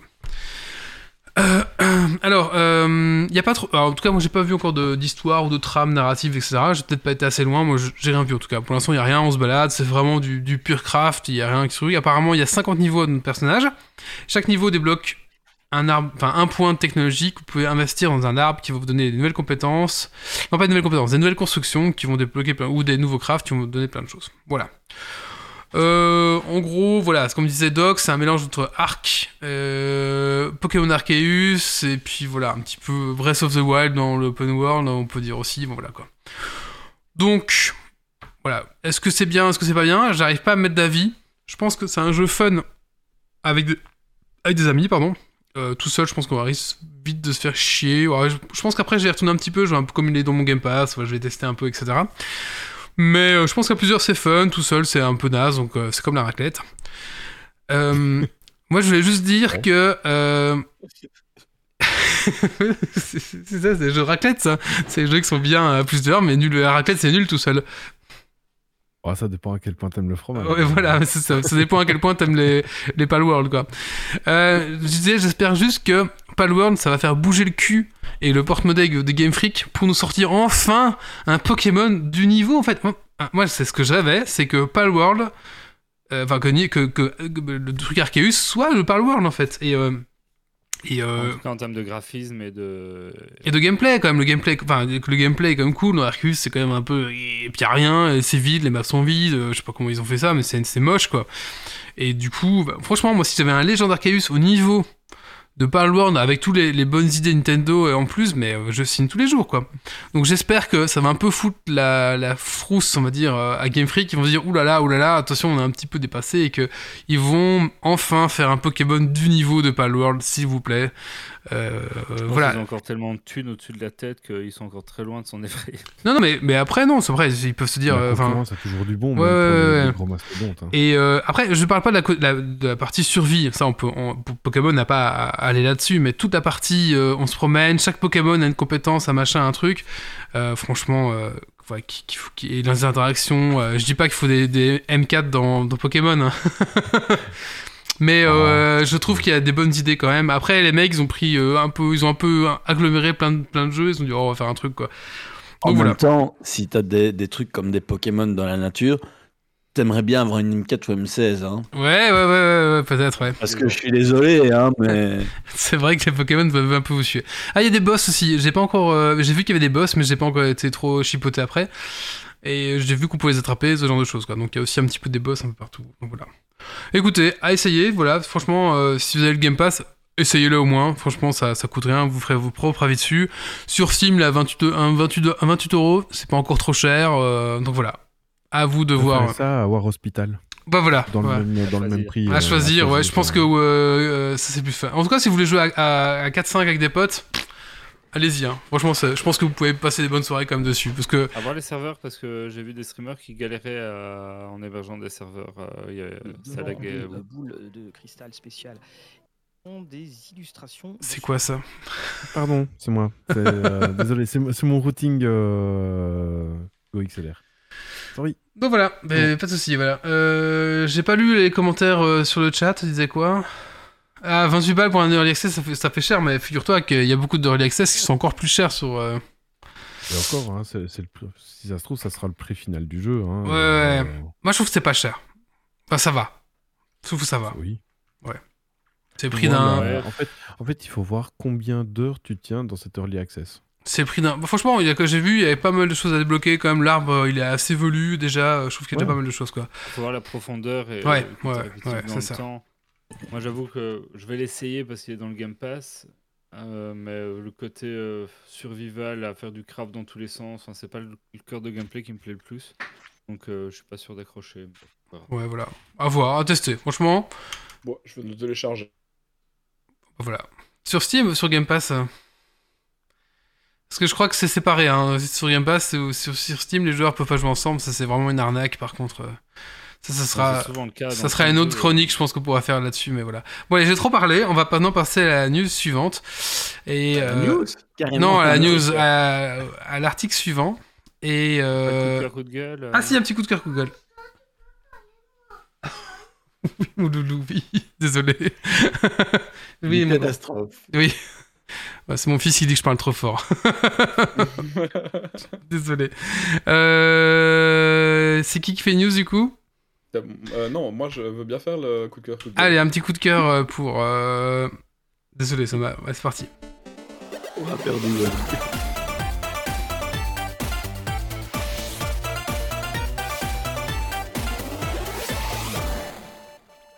Oui, alors c'est un coup de cœur pour euh, une- un vieux film, enfin une vieille série de films et une vieille série du coup qui est disponible sur Prime à l'heure actuelle. Euh, et pas sur Netflix bizarrement. Euh, c'est Film Person. Donc Film Person c'est le bibliothécaire, c'est celui qui gère la bibliothèque magique euh, qui détient tous les objets magiques. Il y avait trois films faits dans les années euh, 2003-2004 dans ces eaux-là. Et, et puis là maintenant il y a une série, enfin maintenant non, pas maintenant. Il y a une série qui a été faite aussi vers 2017-2018 dans ces eaux-là. J'avais complètement zappé cette histoire-là.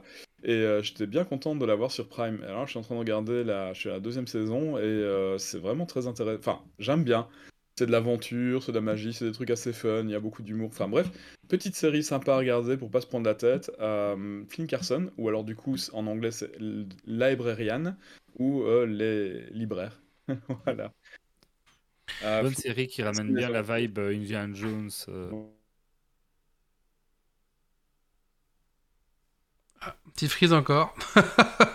Décidément, euh, Discord nous, nous. Ouais. Vous êtes revenus, Donc, c'est bon Oui, oui, on est revenu. Je suis Ouais, on est revenu. Ça, ça ramène bien la vibe Indiana Jones, euh, magie, etc. Euh, C'est pas, que magie, c'est vraiment juste un- c'est une série d'aventures et c'est ça, c'est fun. Oui, c'est ce côté un peu Indiana Jones, Ouais. un peu en mode série B, ça n'a pas les mêmes budgets, mais euh, Ouais. si vous êtes tolérant là-dessus, euh, ça se regarde bien. Clairement. Voilà, c'était mon coup de cœur. Merci, euh, Yves. Euh, maintenant, on va parler de quoi? De quoi on a encore parlé? Je, suis un peu perdu mes notes là. Est-ce que VR Alors, bah écoutez, on va parler de casque VR du coup, comme on a déjà parlé pas mal de jeux vidéo. Et son Grumpy va parler de casque VR.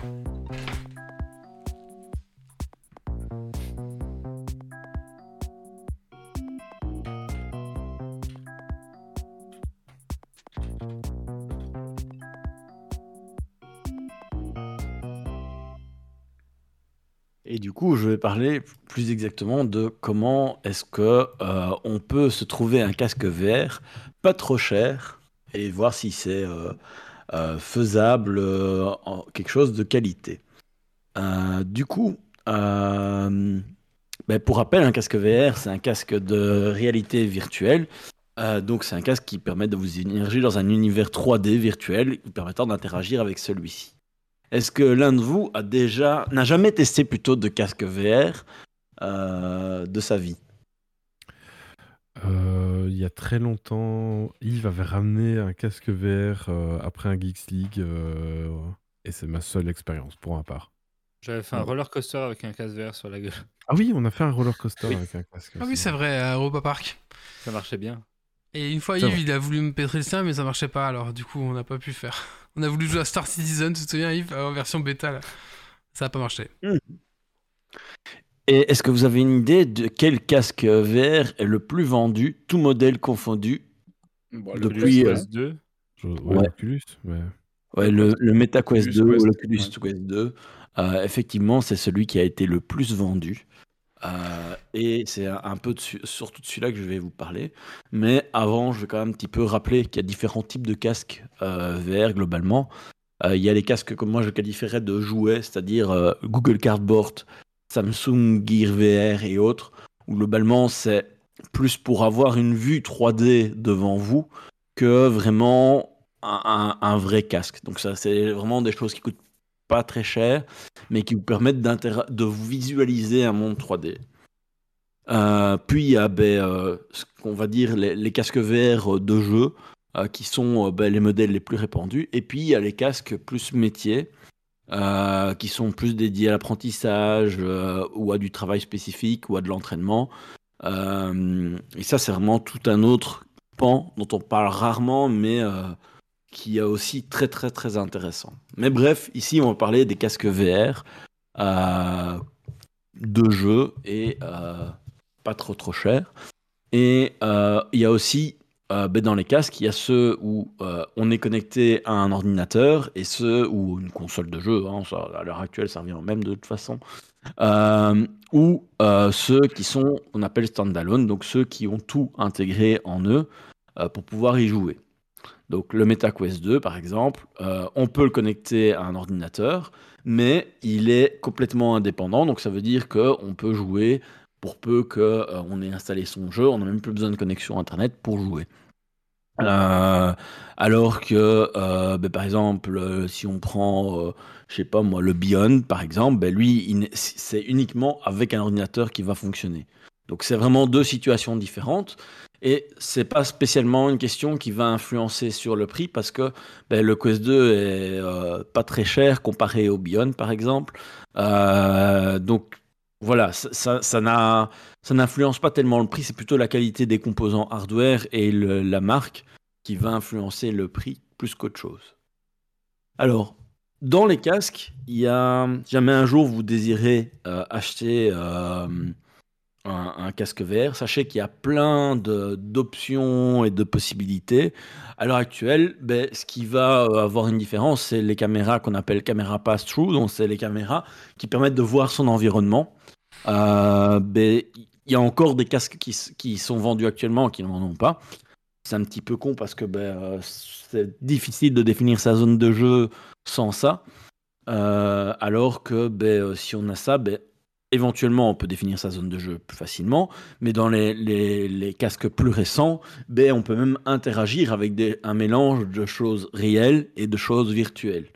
Donc c'est assez intéressant euh, pour des futurs jeux qui vont utiliser ce principe-là. Euh, Il y a des capteurs de position, il y a des, choses où on peut connecter son corps, donc on met des capteurs sur son corps et ça va interagir, ou au contraire on va mettre des choses qui vont donner du feedback. Euh, et d'un casque à l'autre, ben, il y a des choses qui sont supportées ou non. Bref, il y a beaucoup, beaucoup de choses qui sont euh, connectables sur un casque. Euh, Récemment, par contre, il y a eu quand même quelques changements parce que pendant ben, quelques années, en fait, depuis le, le, Quest euh, 2, globalement, on est resté plus ou moins sur la même technologie. La plupart des casques qui sont sortis sur le marché, en fait, avaient tous à peu près la même puce. Euh, globalement, ils avaient un Snapdragon XR1 qui est euh, la puce qui permettait euh, justement ben, de, gérer la VR, de gérer euh, la position, etc. Et euh, ben, récemment, il y a le Snapdragon XR2 qui est sorti. Euh, pour les, casques, les, je les plus courants, hein, ceux qui sont euh, même dans, dans du plus haut de gamme, euh, voilà. Mais euh, c'est vraiment le XR2, le XR2 Plus, etc. C'est vraiment la puce qui va changer ce qui va sortir comme nouveau casque à partir de ben, euh, depuis que le Quest 3 est sorti globalement, puisque la, la XR2 est plus ou moins sortie en même temps. Euh, donc on va avoir toute une série de nouveaux matériels qui vont arriver sur le marché liés à ça. Et donc ça c'était un petit peu pour faire le tour de, où est-ce qu'on en est. Euh, pour ceux qui ne, suivraient pas du tout ce qui se passe. Il euh, faut savoir qu'un casque neuf euh, VR euh, de base standalone, donc euh, comme un Quest 2 ou un Quest 3, euh, on est entre 300 à 500 euros globalement. Euh, et même ceux qui sont connectables à des PC, c'est plus ou moins ces, gammes-là. Hein. Donc c'est quelque chose qui est euh, tout à fait euh, acceptable euh, au vu de, de, du, du, du, confort qu'il y a dans ces nouveaux casques plus modernes. Tiens, tu nous parles euh, du casque, euh, oui. des différentes un peu technologies ou qualités de composantes et autres. Mais à partir du moment où on parle du, de, de, jeux vidéo, dans quelle mesure est-ce qu'au final les, manettes qui sont proposées sont pas primordiales euh, comme Alors, euh, je dirais que les manettes c'est une part, euh, mais maintenant la plupart des, des, nouveaux casques qui sortent ont soit des, manettes achetables séparément, soit euh, sont fournies qui sont correctes dans, dans, dans, la plupart des cas. Euh, alors oui, ça a une influence, mais pas autant que la partie logicielle euh, qui va être fournie et que le store qui va être connectable à votre casque. Parce que, ben, par exemple, un casque MetaQuest, ben, de base, il a accès au store de chez Meta, qui est relativement cher comparé euh, aux autres à Steam, par exemple. Euh, si vous voulez utiliser Steam, ben, il faut d'office que ce soit un ordinateur euh, qui est connecté à votre, euh, à votre casque. Euh, donc euh, ça, ça, ça change un tout petit peu. Il faut savoir que Quest, le casque... Pardon? Ça, avec le Quest, tu peux pas le faire du coup. Si tu peux le faire, c'est faisable, euh, mais c'est pas il- le but du, Quest, par exemple, c'est de d'être euh, standalone, donc d'être euh, tu, n'as pas besoin d'un ordinateur. Maintenant, tu peux tu peux l'utiliser. Il y a tu peux utiliser SteamVR qui est maintenant compatible avec le Steam Link avec le Quest. Tu peux utiliser ben, simplement le Quest connecté à ton PC parce que c'est prévu pour. Donc il y a, une série de, logiciels à installer pour les drivers, etc. Euh, mais ce que je voulais dire, c'est que en dehors du casque, ben en fait, il faut souvent rajouter des choses en plus. Donc ça peut être euh, des manettes, s'il y a des casques qui n'en ont pas. Ça peut être euh, souvent une batterie, parce que si jamais on, veut jouer, ben, déconnecter ben, euh, d'un câble, parce que c'est chiant d'avoir un câble qui traîne, ben, euh, souvent on rajoute euh, une batterie, on rajoute une interface, donc ce qui connecte notre visage au casque, parce qu'il y a quand même une certaine pression, on va rajouter un truc un petit peu agréable. Si on a des lunettes, souvent on va rajouter des rehausseurs pour les verres, et ça fait vite entre 50 et 150 euros en plus de matos. Du coup, ben, en fait, à la place de entre 300 et 500 euros, tu te retrouves avec quelque chose qui va aller jusqu'à 650, 700 ou 800 euros. Euh, du coup, c'est tout de suite un peu plus cher. Euh, et moi, je trouve pas ça acceptable. Du coup, j'ai commencé un petit peu à regarder les secondes mains. Parce que ben, justement, il y a plein de gens qui ont acheté le nouveau Quest 3 euh, ou d'autres casques qui sont sortis comme le, le Pico. Et du coup, en seconde main, en fait, on retrouve des Quest 2 euh, à des prix tout à fait acceptables. Il faut savoir qu'un Quest 2 neuf, actuellement, en 128 Go de mémoire interne, on est à 300 euros juste pour le Quest. Vous rajoutez là-dessus ben, euh, le, le câble, la sangle, le machin, le truc, ben, on est en entre 400 et 550 euros euh, pour un, truc qui est vieux. Parce que le Quest 2 est vieux. hein, euh, voilà. Du coup. Moi, ce que j'ai fait, c'est que j'ai regardé et j'ai trouvé effectivement un Quest 2 256 Go avec la batterie et, la strap longue intégrée, le tout pour 150 euros. Euh, du coup, ben, euh, ça, je me suis dit, bah, let's go. Euh, donc, c'est ce que j'ai fait. La seule chose que j'ai racheté tout de suite, c'est une nouvelle interface parce que ben, un casque vert, ça fait transpirer. Du coup, vous n'avez pas envie de remettre la mousse dégueu des autres. Euh, donc ça, ça coûte pas très cher. hein. Moi, je sais plus combien j'avais payé le mien. Euh, mais Après, des, interfaces t'économises- il y en a entre 10 et 100 euros. Après, tu économises 200 à 300 euros sur ton, Oui, sur ton, ton casque. Donc oui surtout mettre, que euh, ben, vu que c'était la version de 150 Go, c'était déjà la version en plus. C'était la, la grosse trappe avec la batterie à l'arrière. Donc euh, tout de suite, c'est... Enfin, mhm. Voilà. Euh, globalement, vous pouvez trouver des Quest 2 à moins de 200 euros relativement facilement. Par contre, si vous achetez en seconde main, ben, y a, moi je vous conseille de quand même essayer de trouver euh, des gens euh, chez qui aller chercher, pas le commander que via Internet, parce que ben, on ne sait pas toujours ce que les gens ont fait avec et on ne sait pas toujours dans quel état c'est. oui, alors je vois Wally qui fait le veux oui, il faut- Donc, il faut penser à, à se dire qu'il faudra rajouter le prix de l'interface, qu'il faudra changer, euh, comme je l'ai dit. Euh, moi, ce que je voulais dire par ce qu'ils ont fait avec, c'est qu'il y a des gens qui sont plus délicats que d'autres. Donc, il y a des gens, euh, ben, leurs lentilles, donc les lentilles, c'est quand même le truc principal sur, sur un casque VR, mais qui sont parfois griffés. Donc, il faut bien regarder avec la lumière qu'ils ne sont pas griffés. Mm. Vérifier que ben, il n'y a pas de pixels morts, de zones euh, qui sont un peu dim. Euh, le casque et voir qui, qui vous suit, euh, parce qu'il y en a où les capteurs sont morts. Euh, donc tout ça, ça fait partie des choses où il vaut mieux prendre un peu de temps pour le vérifier, parce que sinon, ben, en fait, vous avez perdu de l'argent. quoi. Donc voilà, ça c'était un petit peu les, les points d'attention si jamais vous voulez en acheter et voir un petit peu ce qu'il y avait sur, sur le marché. Euh, sachant, je vais revenir juste sur le Steam Link, euh, donc ce qui permet d'utiliser SteamVR en fait avec euh, le, le Quest ou d'autres casques. hein. Il y a toute une série de casques qui sont supportés. Il faut savoir qu'il faut quand même un réseau Wi-Fi récent. Il faut minimum du Wi-Fi 5 euh, parce que sans ça, en fait, ben, ça ne fonctionne pas. Il n'y a pas assez de débit. Donc ça, et ça fonctionne que sous Windows pour l'instant. Euh, même si j'ai vu des gens qui disaient qu'ils avaient réussi à fonctionner sous Linux. Moi, quand j'avais essayé, ça ne fonctionnait pas. Euh, mais j'ai essayé au tout début, j'ai pas encore essayé depuis, euh, puisque la rubrique ici, je l'avais écrite pour l'année passée. Donc voilà, c'était un petit peu mon tour de ben, est-ce que c'est possible d'acheter un casque VR pas trop cher? Oui, puisque 150 euros pour un Quest 2, je trouve ça acceptable. Euh, même si ça reste beaucoup d'argent pour certains, euh, bah, je trouve que pour un, pour un appareil comme ça, euh, ça, ça, reste tout à fait jouable.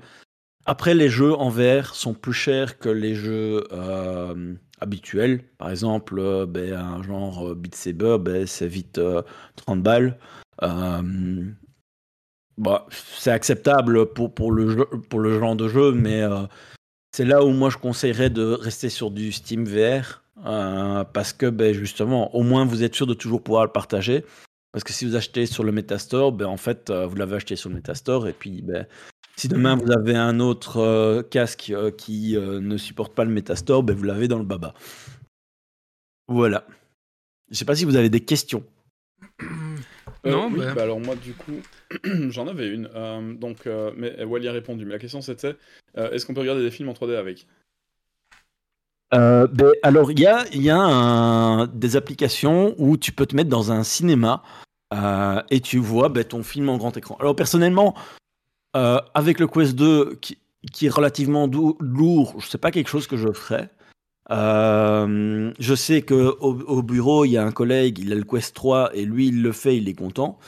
Euh, mais euh, voilà, moi, c'est pas quelque chose que spécialement j'approuve parce que ben, le Quest 2, en tout cas, l'écran est pas, enfin, c'est pas exceptionnel comparé à, aux nouveaux, aux nouveaux casques qui sont sortis, et que j'ai une bonne TV avec un bon équipement audio, donc je préfère regarder sur ma TV. Euh, mais oui, c'est faisable, du- et il y a moyen d'inviter des amis pour regarder en même temps, je crois. Et C'est Yves, quoi la résolution du Quest? Oula. Euh... 40 sur 42 pixels. Ouais, c'est pas beaucoup. Non, je rigole. Euh, Il y a le Lenovo Légion pour ça, si tu veux, qui vient de sortir, euh, qui, permet, qui est vraiment fait pour voir des films en fait avec tes, avec tes lunettes, qui sont vraiment légères, c'est plus, plus euh, lunettes que casque en fait. Dans, dans 10 minutes, Grumpy nous, euh, Yves nous dit Ah, c'est bon, euh, j'ai Non, elles sont, assez, elles sont assez chères quand même. Mais euh, regarde, dans la, dans la gamme Lenovo, il y, en a, plusieurs en tout cas, et je sais qu'eux ils font vraiment des, des- plus des lunettes pour regarder les films comme tu aimerais bien faire, je pense. Ouais. Et du coup, par Après, euh, pour, euh, pour revenir sur la question de, de Yves, la résolution fait pas tout. hein. C'est plutôt le- la densité du pixel, euh, le type d'écran, etc. Euh, par exemple, un écran OLED ou un écran LCD, tu verras tout de suite la différence. Euh, donc, c'est compliqué en- dans une rubrique comme ici de résumer euh, comment choisir euh, un, un nouveau casque. Moi, je voulais juste faire plus un, un overview et dire que c'était possible d'acheter un casque euh, en seconde main qui soit tout à fait acceptable. Et à l'heure actuelle, tu, vu que tu as quand même bien regardé le marché, tu achèterais quoi en neuf? Euh, probablement, alors ça dépend déjà si vous êtes seul ou pas. Si vous êtes seul, moi j'irai sur le Beyond. Euh, je me poserai pas plus de questions que ça parce que c'est le plus confortable du marché. C'est aussi simple que ça. Euh, mais sinon, je sais pas trop euh, à quel point. Ça dépend de vraiment de, de ce, ce que tu veux faire avec. Par exemple, j'ai un collègue au bureau. lui, il voulait jouer plus à des FPS avec mais il veut le jouer en mode affalé sur son fauteuil. Euh, ce qui est pas une bonne idée pour euh, le, côté euh, rendu, parce que c'est ce qui rend le plus malade. Mais ça dépend vraiment. Moi, ici, par exemple, je sais que je voulais jouer à des jeux style Beat Saber et des petits jeux comme ça, où tu as besoin de bouger, en fait. Du coup, ben, je sais que c'est des jeux qui existent depuis longtemps. Ça ne servait à rien d'aller sur un nouveau casque. Et j'avais pas envie de mettre plus de 300 balles pour un casque VR. Euh, parce que ben, euh, voilà, je sais que les jeux sont, sont chers. Donc voilà. Euh, Non, j'étais en train de regarder sur le marketplace ici à Luxembourg. Le 256 Go complet est à 265 euros d'occasion. Le moins cher. Le 128 Go à 190 euros. J'en ai un ici Mais à Vraiment, si, vous prenez le, le Quest 2, euh, il faut, faut regarder si c'est fourni avec la batterie euh, qu'on appelle la batterie Elite. Euh, donc, c'est-à-dire que c'est euh, un truc rond qui se met à l'arrière, qui est une batterie supplémentaire. Parce que sans ça, euh, ça tient pas longtemps. Quand je dis pas longtemps, c'est vraiment pas longtemps. C'est genre 30 minutes de jeu et c'est tout. Souvent, moi je joue une heure et puis j'arrête parce que c'est trop long. Donc voilà. Donc, et la, le- la version Elite, c'est pour euh, autant le 128 Go que le 256 Oui, Go. oui, c'est juste une batterie qui. En fait, tu as une nouvelle sangle et tu as une batterie à l'arrière du, du casque. Du coup, ça équilibre un peu mieux sur la tête aussi. Euh, et ça fonctionne très, très, très bien. Euh, Et du coup, j'aime bien Doc. J'ai vu des questions passer aussi. Euh, Est-ce que les anciens casques, les casques d'ancienne génération valent le coup d'acheter? Mais, euh, ça dépend jusqu'à quelle, jusqu'à quelle génération tu remontes. Mm. Euh, et ça dépend lesquels. Euh, parce que tous ne se valent pas. Là-dessus, j'avoue que moi, j'ai j'ai juste regardé le, le Quest 2 parce que, en fait, euh, je savais qu'il y avait moyen de trouver à moins de 200 balles.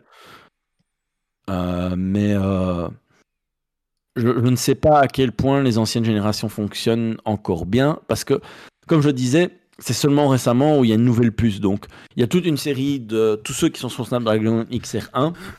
euh, ben, globalement, euh, ils sont plus ou moins équivalents en termes de ce qu'on va pouvoir faire jouer dessus. Euh, après, ce qui se passe, c'est que les anciennes générations qui avaient besoin d'un PC, souvent, ils avaient besoin d'un câble. Sauf si tu avais les adaptateurs pour pouvoir utiliser le Wi-Fi. Donc pour moi, si tu, tu cherches quelque chose de seconde main d'ancienne génération, il faut moins vérifier qu'ils sont jouables euh, juste en Wi-Fi euh, ou qu'ils soient stand- standalone. Quoi. Ouais, Et après, que- vérifier avec quel store on sait les connecter, etc. Parce que vraiment, euh, c'est encore la foire au boudin de ce côté-là. Et vu le prix des jeux, des jeux VR, vous n'avez pas envie de payer pour un jeu et ne plus pouvoir le réutiliser. Quoi. Non, je n'ai pas encore acheté de casque parce que j'avais le vieux Oculus Rift, euh, le tout tout vieux qui est câblé. Je confirme que le câble, c'est pas une bonne idée du tout, c'est vraiment merdique. Ah, il faut éviter ça à fond. Euh, mais là, je suis intéressé du coup par la chronique de Grumpy et il y a des chances que j'achète plus tard. Euh, c'est pas, c'est pas que je veux pas acheter maintenant, c'est que j'attends d'avoir des, des offres intéressantes sur le marketplace. J'insiste, hein, moins, en dessous de 200, 200 euros avec le, la Mhm. sangle élite, sinon ça vaut pas la peine parce que Ouais. euh, vraiment euh, c'est trouvable. Moi j'en ai vu plusieurs sur seconde main, sur le Facebook Market. Euh, vraiment, ça vaut la peine de, de patienter un petit peu. Quoi. Ouais, c'est ça. Bah, moi, je suis à Luxembourg, hein, donc c'est jamais facile, mais... Euh, non, non, mais je, je vais regarder, ça m'intéresse, parce que du coup, j'avais laissé tomber avec l'ancien Oculus Rift, le tout première génération, qui n'a vraiment aucun intérêt, donc euh, n'allez pas acheter ça, ça, ça ne vaut pas la peine. Euh, c'est trop vieux, c'est terminé. Euh, et du coup, il y avait aussi les vieux Oculus Rift, du coup, deuxième génération, intéressant, mais qui, qui- c'est devenu méta, donc c'est difficile de se connecter au shop maintenant, à l'heure actuelle.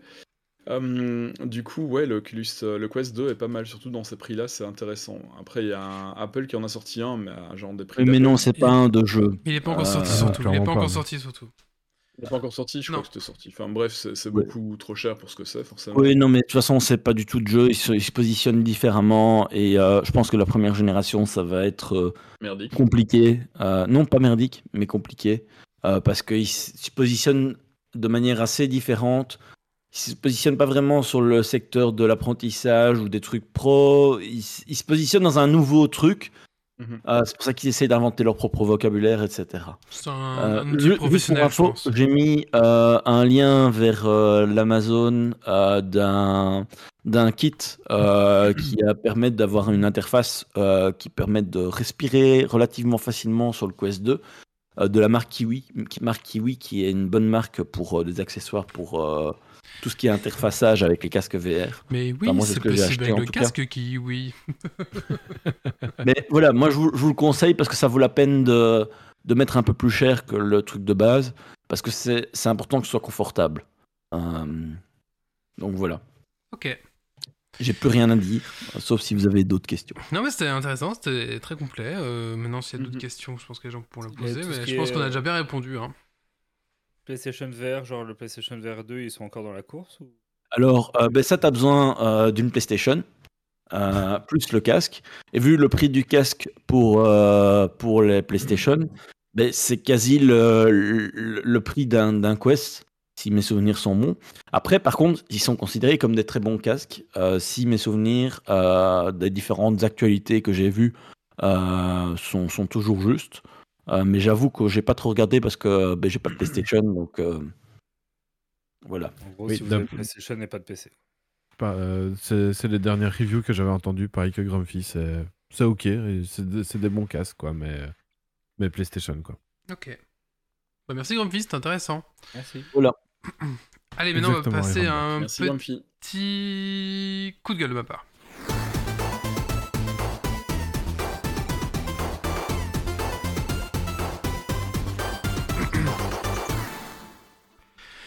Alors, euh, alors c'est pas vraiment un coup de gueule, mais je sais, je vais pas mettre non plus dans coup de cœur, donc voilà. Euh, je vais vous parler de Toe. Est-ce que, vous savez- est-ce que vous savez ce que c'est Toe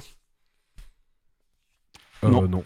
Alors, euh, on va parler encore. euh, c'est c'est The Old World. Alors, qu'est-ce que c'est? C'est un Ah, jeu. oui. C'est un jeu de figurines en fait. Il faut savoir qu'il y a maintenant. J'étais sur Taxon Web. mais- Ah, maintenant, il y a à peu près, c'était quoi, il y a 10 ans, je pense. Euh, il existait donc euh, dans les jeux, il y avait Warhammer Battle. actuellement, on a Warhammer 40 000, Edge of Sigmar, mais avant, il y avait Warhammer Battle en fait. Euh, D'ailleurs, euh, tous les enfin, c'était un jeu, un jeu de rôle, etc. C'était une grosse licence. Et Game Workshop a décidé de, de cracher la licence pour pouvoir justement relancer sa licence Edge of Sigmar. Et d'ailleurs, les, enfin il y a eu une match qui arrive à cause de ça. Et maintenant, ce qui se passe, c'est que ça fait déjà quelques années qu'ils ont annoncé. Là, à partir de janvier, il y a The Old War qui sort. Donc, qu'est-ce que c'est? C'est que Game Workshop euh, a décidé de ressortir sa version du jeu Warhammer, en fait, mais euh, version un peu maintenant, quoi.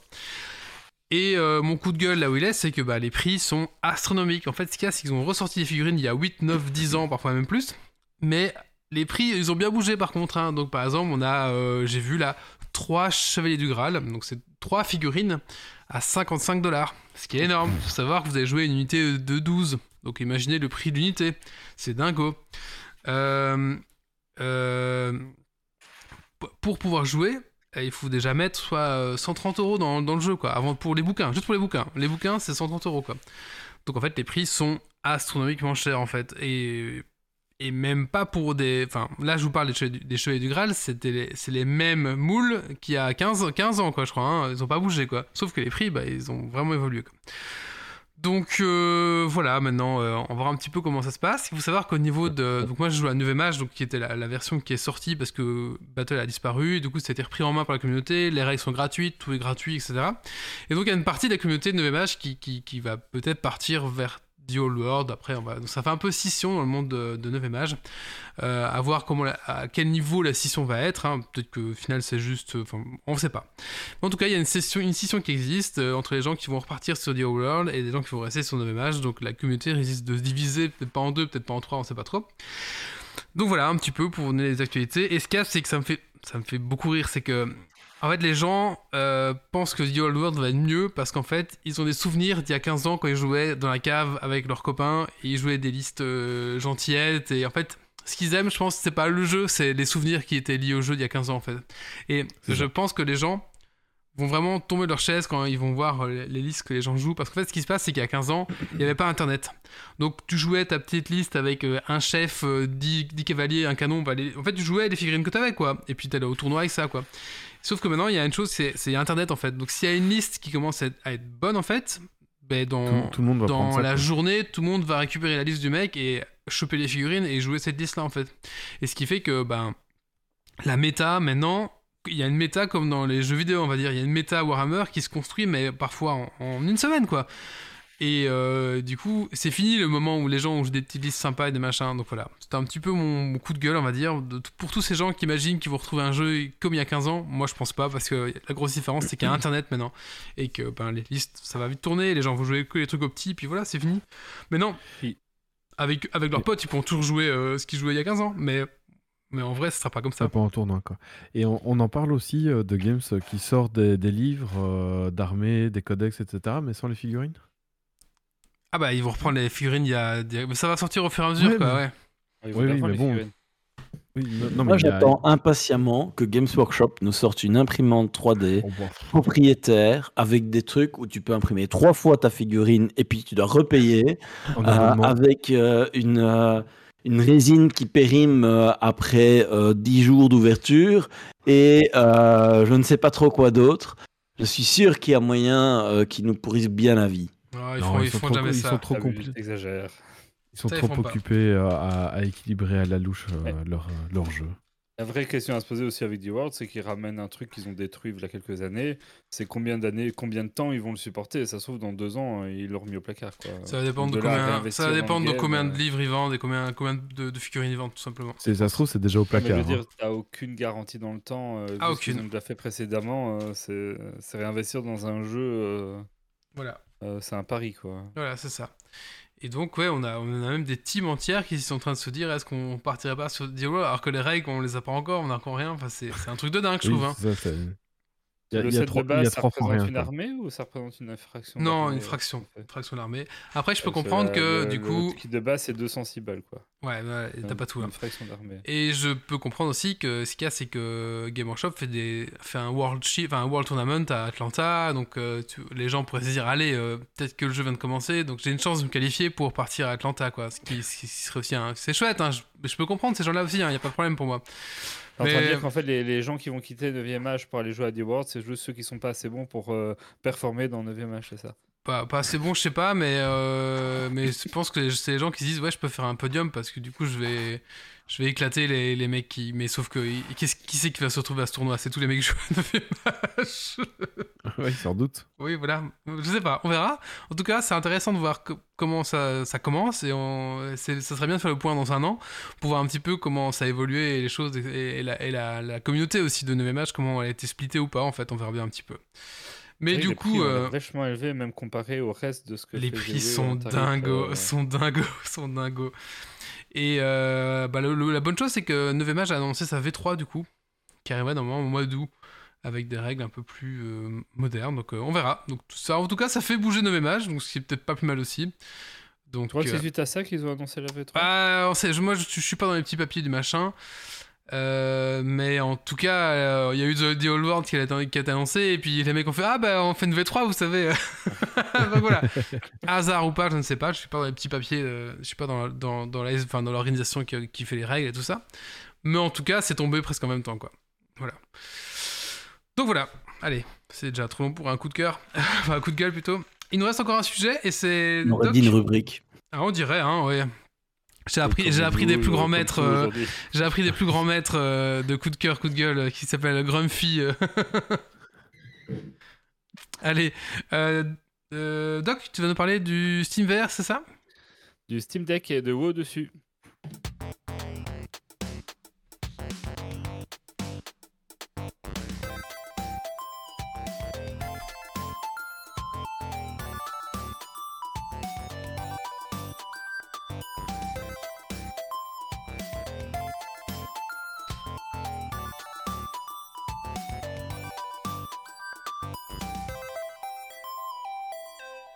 Moi je tiens à signaler avant qu'il commence, c'est que c'est marrant que dans les notes, on voit qu'il a rectifié, mais à plusieurs endroits, il a confondu Steam Deck et Stream Deck. Et Oui, c'est super marrant. euh, si tu n'avais rien dit, il y aurait de fortes chances que ma langue fourche à un moment donné de la chronique. Là, je vais être plus attentif. Euh, ouais, mais c'est le, c'est le même mot. euh, J'y peux rien. En plus, j'ai l'autre qui écrit juste sous mes yeux. euh. Ah, Après, on pourrait peut-être jouer à WoW sur le Stream Deck, hein, c'est peut-être possible. Hein Ah ouais, ouais, ouais. Bah, si tu mets les bonnes inputs, tu peux appuyer dessus euh, pour cet essor. ouais, ouais. Au secours. Euh, bon, ça, on, euh, Méo te- testera pour une prochaine fois. Euh, mais jouer à WoW, à WoW sur le Steam Deck, c'était euh, la grande question que je me suis posée parce que j'ai un Steam Deck qui m'a pas tant servi que ça depuis que je l'avais acheté. Et euh, je me disais, bah, pourquoi pas essayer de voir un peu euh, ce que ça donne là-dessus. Et donc, euh, ben, tout d'abord, la première question à se poser, c'est est-ce qu'on sait jouer WoW à la manette? Alors bon, déjà, euh, disclaimer, tout ce que je vais raconter, c'est WoW SOD que j'ai testé, puisque c'est celui-là que j'ai joué. Maintenant, il y a basiquement, enfin, je pense pas qu'il y ait trop de difficultés à transposer ça à WoW Retail, il n'y a pas de raison que ça puisse Étant donné marcher. que tu peux jouer à WoW Retail à la manette, euh, voilà. Voilà, c'est ça. Euh, et donc voilà, c'est possible puisque WoW, euh, Retail d'ailleurs euh, intègre des fonctionnalités pour euh, jouer à la manette nativement. Et sinon, bah, il y a des super add-ons dans WoW. hein. Il y a des add-ons de tous les sens. Et donc il y a l'add-on console port qui va être un, un add-on qui va vous accompagner et qui permettra vraiment de configurer les manettes. Et donc au final, une manette, ben, vous avez votre joystick pour vous déplacer. Déplacer votre petit bonhomme avec un joystick, c'est tout aussi simple que de le déplacer au clavier souris. Et euh, ben WoW, c'est jamais que des, boutons que vous tapez pour lancer des sorts. Et sur votre manette, vous avez quand même, en comptant la, flèche à gauche, la croix directionnelle à gauche, les boutons à droite, plus les gâchettes, vous avez en fait euh, ben, 10 boutons euh, sur votre manette qui sont attribuables.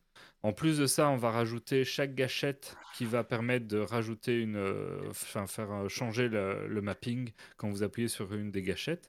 Donc pas de gâchette, gâchette droite, gâchette gauche ou les deux gâchettes, ce qui fait en fait vous avez 40 boutons que vous pouvez paramétrer pour mettre des sorts ou des trucs ou des raccourcis, tout type de raccourcis en fait sur la manette. Donc c'est largement suffisant pour jouer. Puisque la plupart des joueurs se contentent d'une souris avec 6 ou 8 boutons et, et d'un- d'un- d'une touche shift pour changer les fonctionnalités. Euh, moi, je trouve ça même vachement agréable en termes de déplacement pour se balader. Euh, quand j'avais un peu des petites quêtes à faire en boucle euh, pour aller à droite à gauche, que je, que je faisais des petits trucs un peu simples ou des gros voyages ou des machins, je trouve que ça, marchait bien à, la manette. Donc, ça se joue très bien. Euh, en plus de ça, ben, avec le bouton Tab, vous, ciblez le truc le plus proche et euh, vous pouvez tout à fait attribuer un bouton sur ça.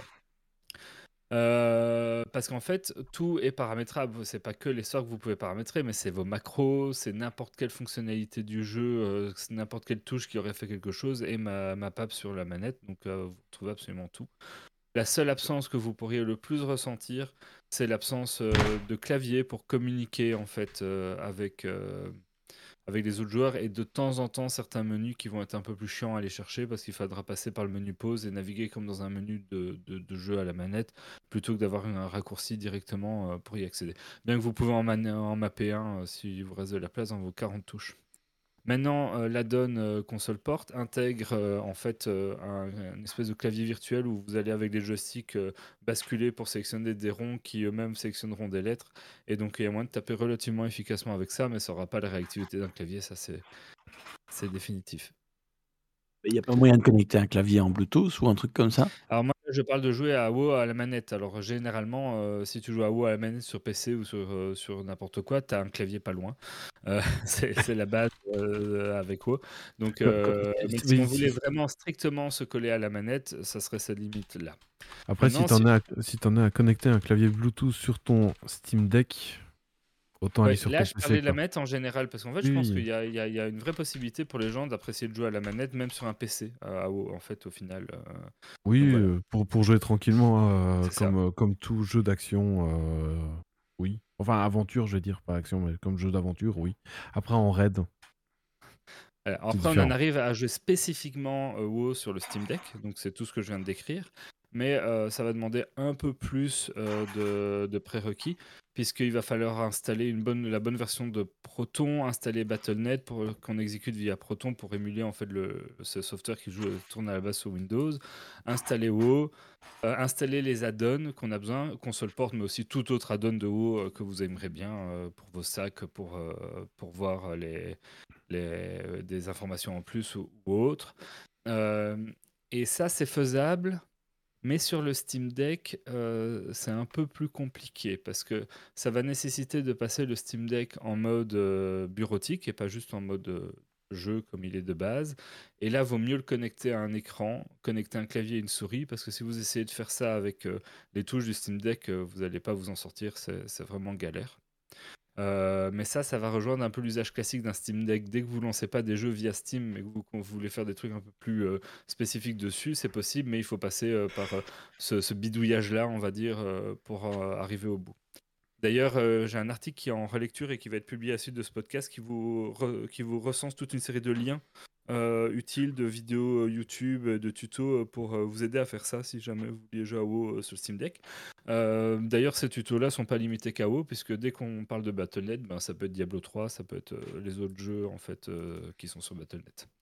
Bon, peut-être pas StarCraft 2, parce que là, vous voulez vraiment vous faire mal, mais Après, euh, voilà. il y a eu un, Star- un Warcraft sur euh, Nintendo 64, donc euh, voilà, voilà. fa- faites-vous mal.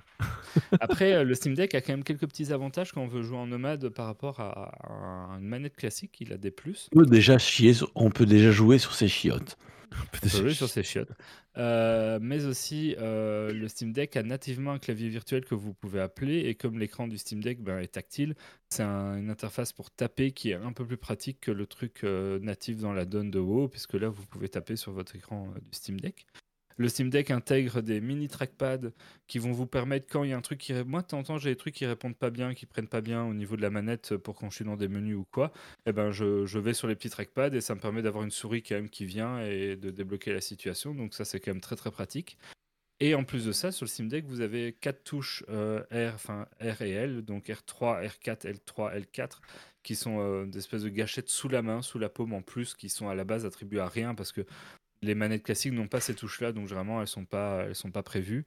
Et euh, ça, euh, en fait, le Steam Deck lui-même vous permet de les attribuer à n'importe quoi. Ça veut dire que vous pouvez lui demander que cette touche-là fasse un clic de souris, comme ça pourrait faire un clic euh, d'une touche de clavier, comme ça peut faire n'importe quoi. Et donc ça permet en fait de rajouter quand même quatre raccourcis supplémentaires. Ben, typiquement, moi j'ai mis pour ouvrir la map, pour ouvrir les quêtes ou des conneries pareilles. Et ben, ces petites touches-là, elles sont, elles sont relativement les bienvenues. Et euh, ben, sur Steam Deck, en passant par euh, la version bureau, vous pouvez euh, installer Curse Forge pour vraiment mettre tous vos add-ons et gérer vos add-ons, donc c'est quand même assez pratique. Euh, par contre, à chaque fois que vous voudrez mettre à jour les add-ons, il va falloir ouvrir le Steam Deck en version bureau pour lancer Curse Forge, pour faire les mises à jour. Vous ne pourrez pas le faire directement depuis l'interface jeu, on va dire. Par contre, vous saurez lancer le WoW depuis l'interface jeu, c'est tout à fait faisable. Donc euh, bah, pour moi c'était assez sympa, j'ai quand même joué pas mal de temps euh, via le Steam Deck, j'ai beaucoup apprécié l'expérience. J'ai pas poussé le jeu jusqu'à faire des gros donjons ou des raids euh, sur le Steam Deck, parce que généralement dans ces cas-là, ben, on est en vocal avec, les, avec les copains euh, en même temps, et ben, si je me mets en vocal avec des gens, j'ai plus vite fait d'être sur le PC quand même. Mais je pense que pour... C'est tout à fait faisable. Maintenant, c'est comme tout. C'est une question d'habitude aussi. Donc, si vous passez du clavier à la manette, ça va prendre un petit temps d'adaptation.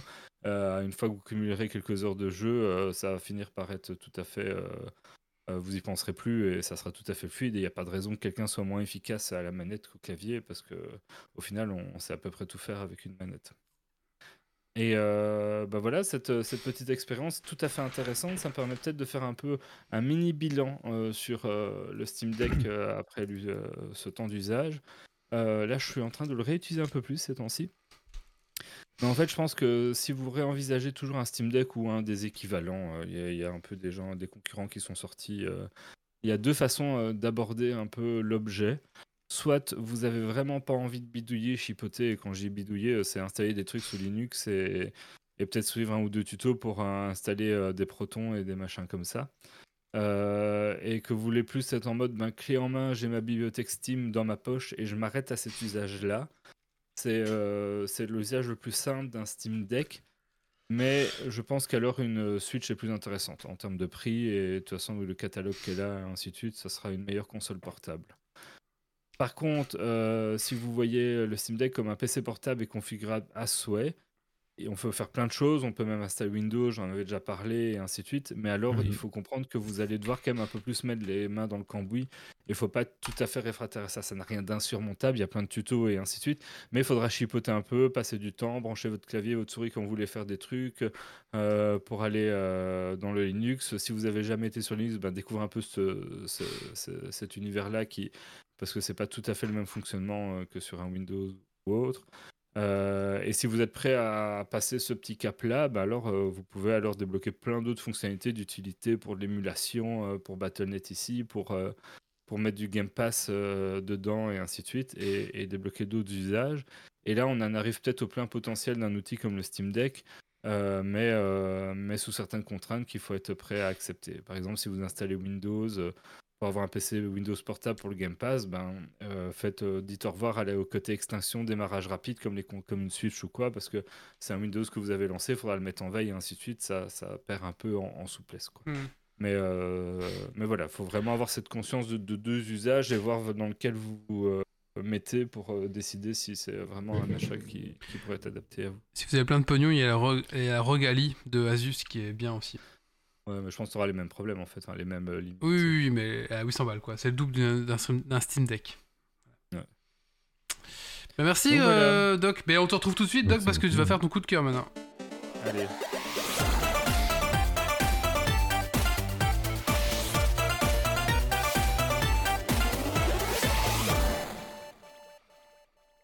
Et ben moi, mon coup de cœur, ce sera un de mes cadeaux de Noël que j'ai reçu.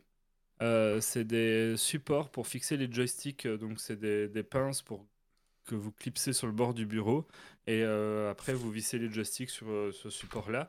Ça permet de les avoir un peu plus bas, un peu plus à hauteur de votre chaise de bureau. Euh, et je trouve qu'en jeu, euh, ça change tout euh, quand on joue à des simulateurs comme Star Citizen ou autre, parce que c'est beaucoup plus agréable en fait sur le bureau. Ben t'es jamais hyper bien mis. Si vraiment tu t'emballes dans les combats, ben le joystick parfois il bouge un peu, donc t'es plus bien mis, ainsi de suite. Faut, faut te repositionner. Là les machins c'est stable à mort, ça bouge plus. Tu peux vraiment y aller à fond et il y a un côté encore un peu plus immersif de les positionner comme ça parce que t'es pas penché sur ton bureau et tout. Et donc j'en suis très content. Et puis ils font maintenant on trouve des supports comme ça pas très chers sur Amazon avec des pinces euh, de, de fixation rapide, donc ça se fixe et ça se défixe très très rapidement. Euh, J'ai juste rajouté euh, sous le bureau quelques petits collants pour bloquer les câbles. Comme ça, mes deux câbles des joysticks, ben, ils sont là attachés sans pendouiller sous le bureau.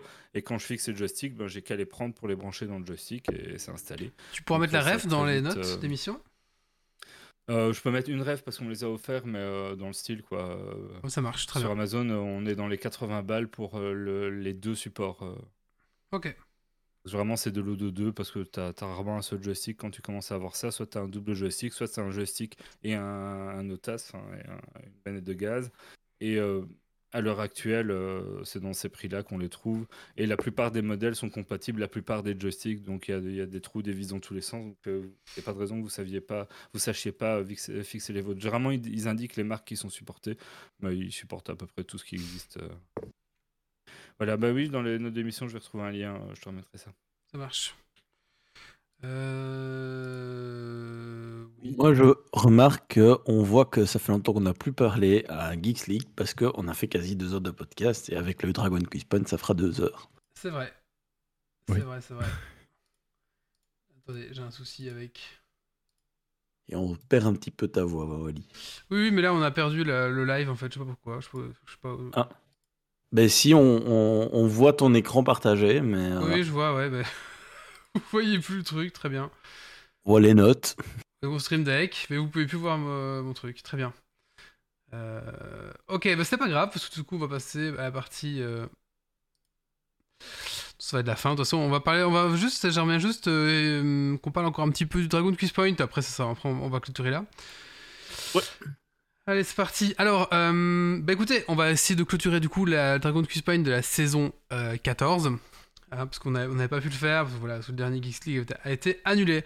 Alors je prends mon téléphone et euh, ben, on va annoncer tout simplement euh, ben, les, les vainqueurs en fait. Donc j'ai fait le total de, de tous les points accumulés pendant la saison 14 et on va faire ensuite bah, le, le- le petit euh, le petit rewards euh, du truc. Alors on va commencer par quoi? On commence par la, le troisième place, c'est ça? Allez.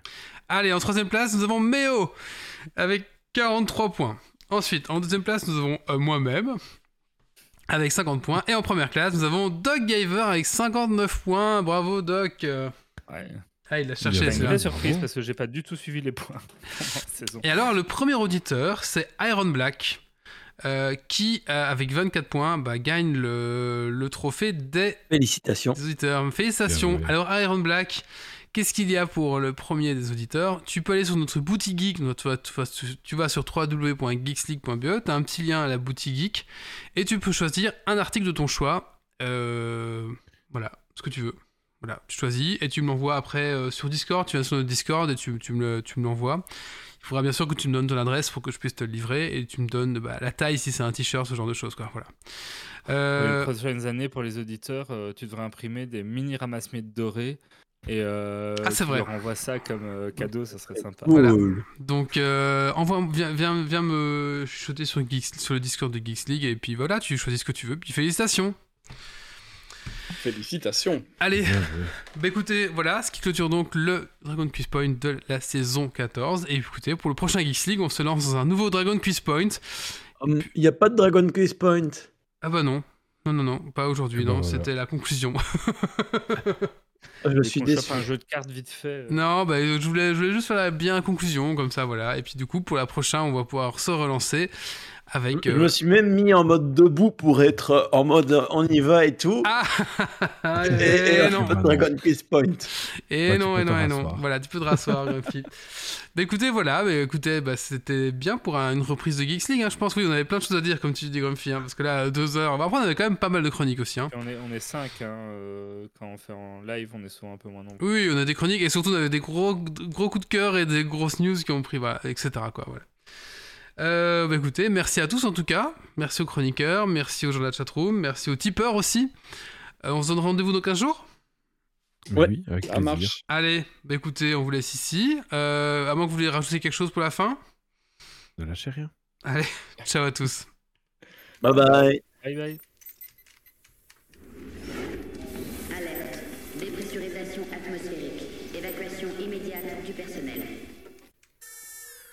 Evacuation order.